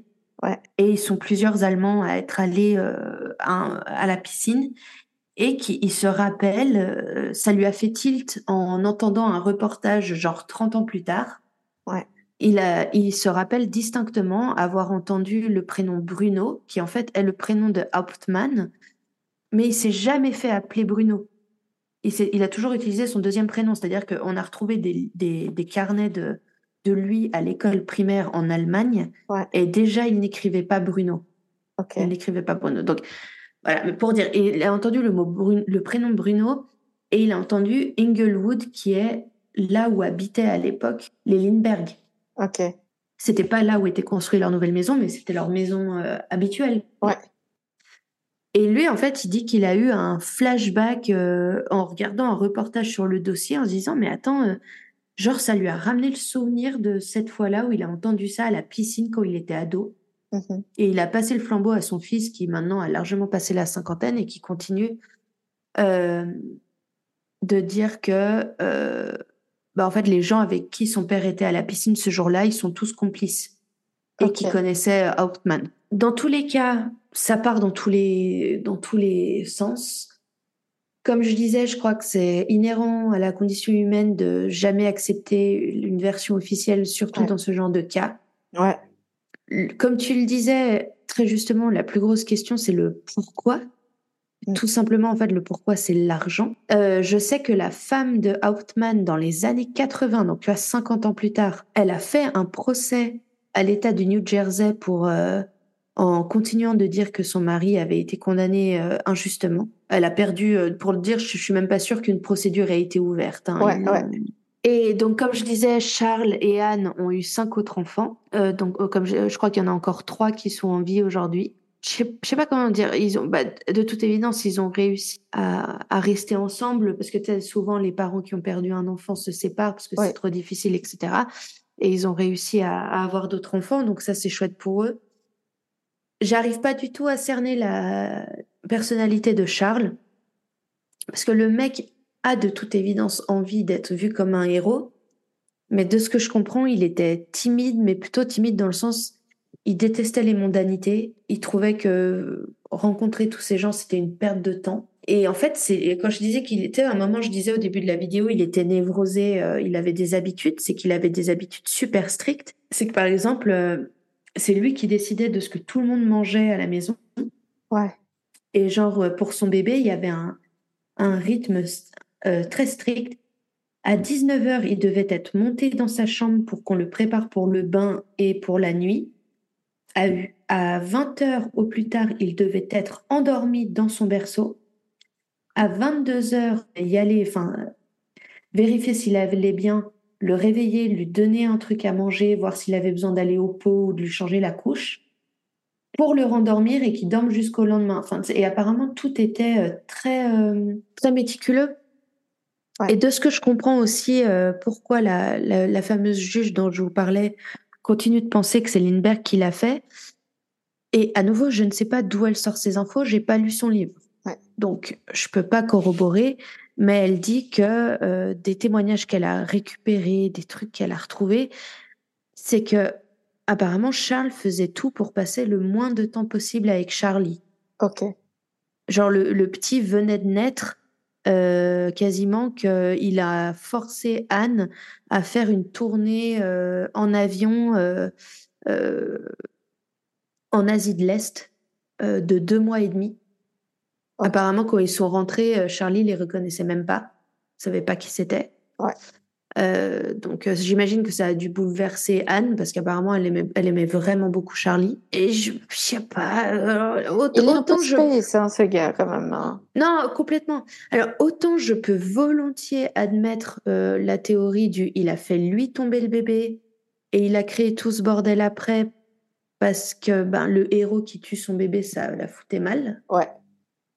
Autant que le bébé a été kidnappé avec l'aide de Charles pour servir d'expérience. Parce qu'il y en a aussi qui disent que quand Anne était enceinte de 7 mois, donc tu vois, 7 mois, t'es quand même déjà bien avancé. Hein, ouais, ouais. Il l'a forcé à faire un vol de Los Angeles à New York avec oh. lui, euh, les deux en, en, bi, en, bi, en biplaneur, là. Et que, ben, apparemment, sûrement dû au manque d'oxygène, elle a fait plusieurs crises, elle s'est évanouie, elle était pas bien. Euh, elle, elle, en a vraiment chié. Apparemment, lui, apparemment, rien n'a branlé. Hein, il a continué son vol. Euh, c'est juste en arrivant à New York, ben, elle a quand même été mise à l'hôpital. Elle est restée deux mois comme une recluse euh, parce qu'elle a beaucoup souffert.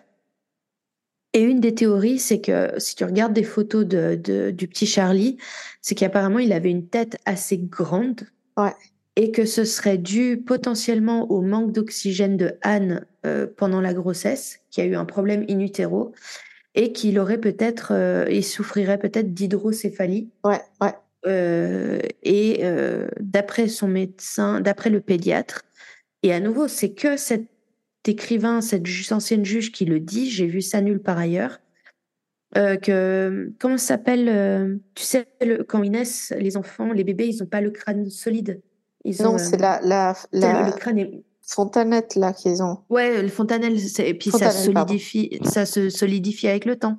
Oui. Bah, Qu'apparemment, lui, à 20 mois, c'était pas entièrement solidifié, ce qui est euh, significatif souvent d'une hydrocéphalie, etc. Ce qui alimente à nouveau la théorie de cette meuf que le bébé, en gros, il allait pas bien du tout et que Charles était euh, mortifié. Mais moi, de ce que j'ai vu, ou lu, apparemment, à 20 mois, à part le fait qu'il se tenait pas très bien debout et qu'il marchait pas encore, ce qui là, j'en conviens, c'est très tard, surtout s'il a les, bon, il a les jambes en X, etc. Puis il est en train d'être traité. Euh, à part ça, il n'avait pas l'air d'avoir de problème de développement cognitif. Ouais. Franchement, c'est un peu tard, mais c'est pas non plus horrible, quoi. Enfin, c'est euh, surtout s'il a euh, des problèmes aux jambes. Je veux dire, en soi. Oui, oui, mais justement, ce serait un peu. c'est il est censé avoir des enfants parfaits, tu vois. Dans, à nouveau, c'est dans la théorie. Je suis pas en train de dire que Charles pensait forcément comme ça. Oui, bien sûr, bien sûr, je euh, comprends. J'en sais rien. Après, voilà, c'est vrai qu'effectivement, il était quand même très, très fan de la théorie de l'eugénisme. Ouais, ça, c'est inquiétant quand même, hein, mine de rien.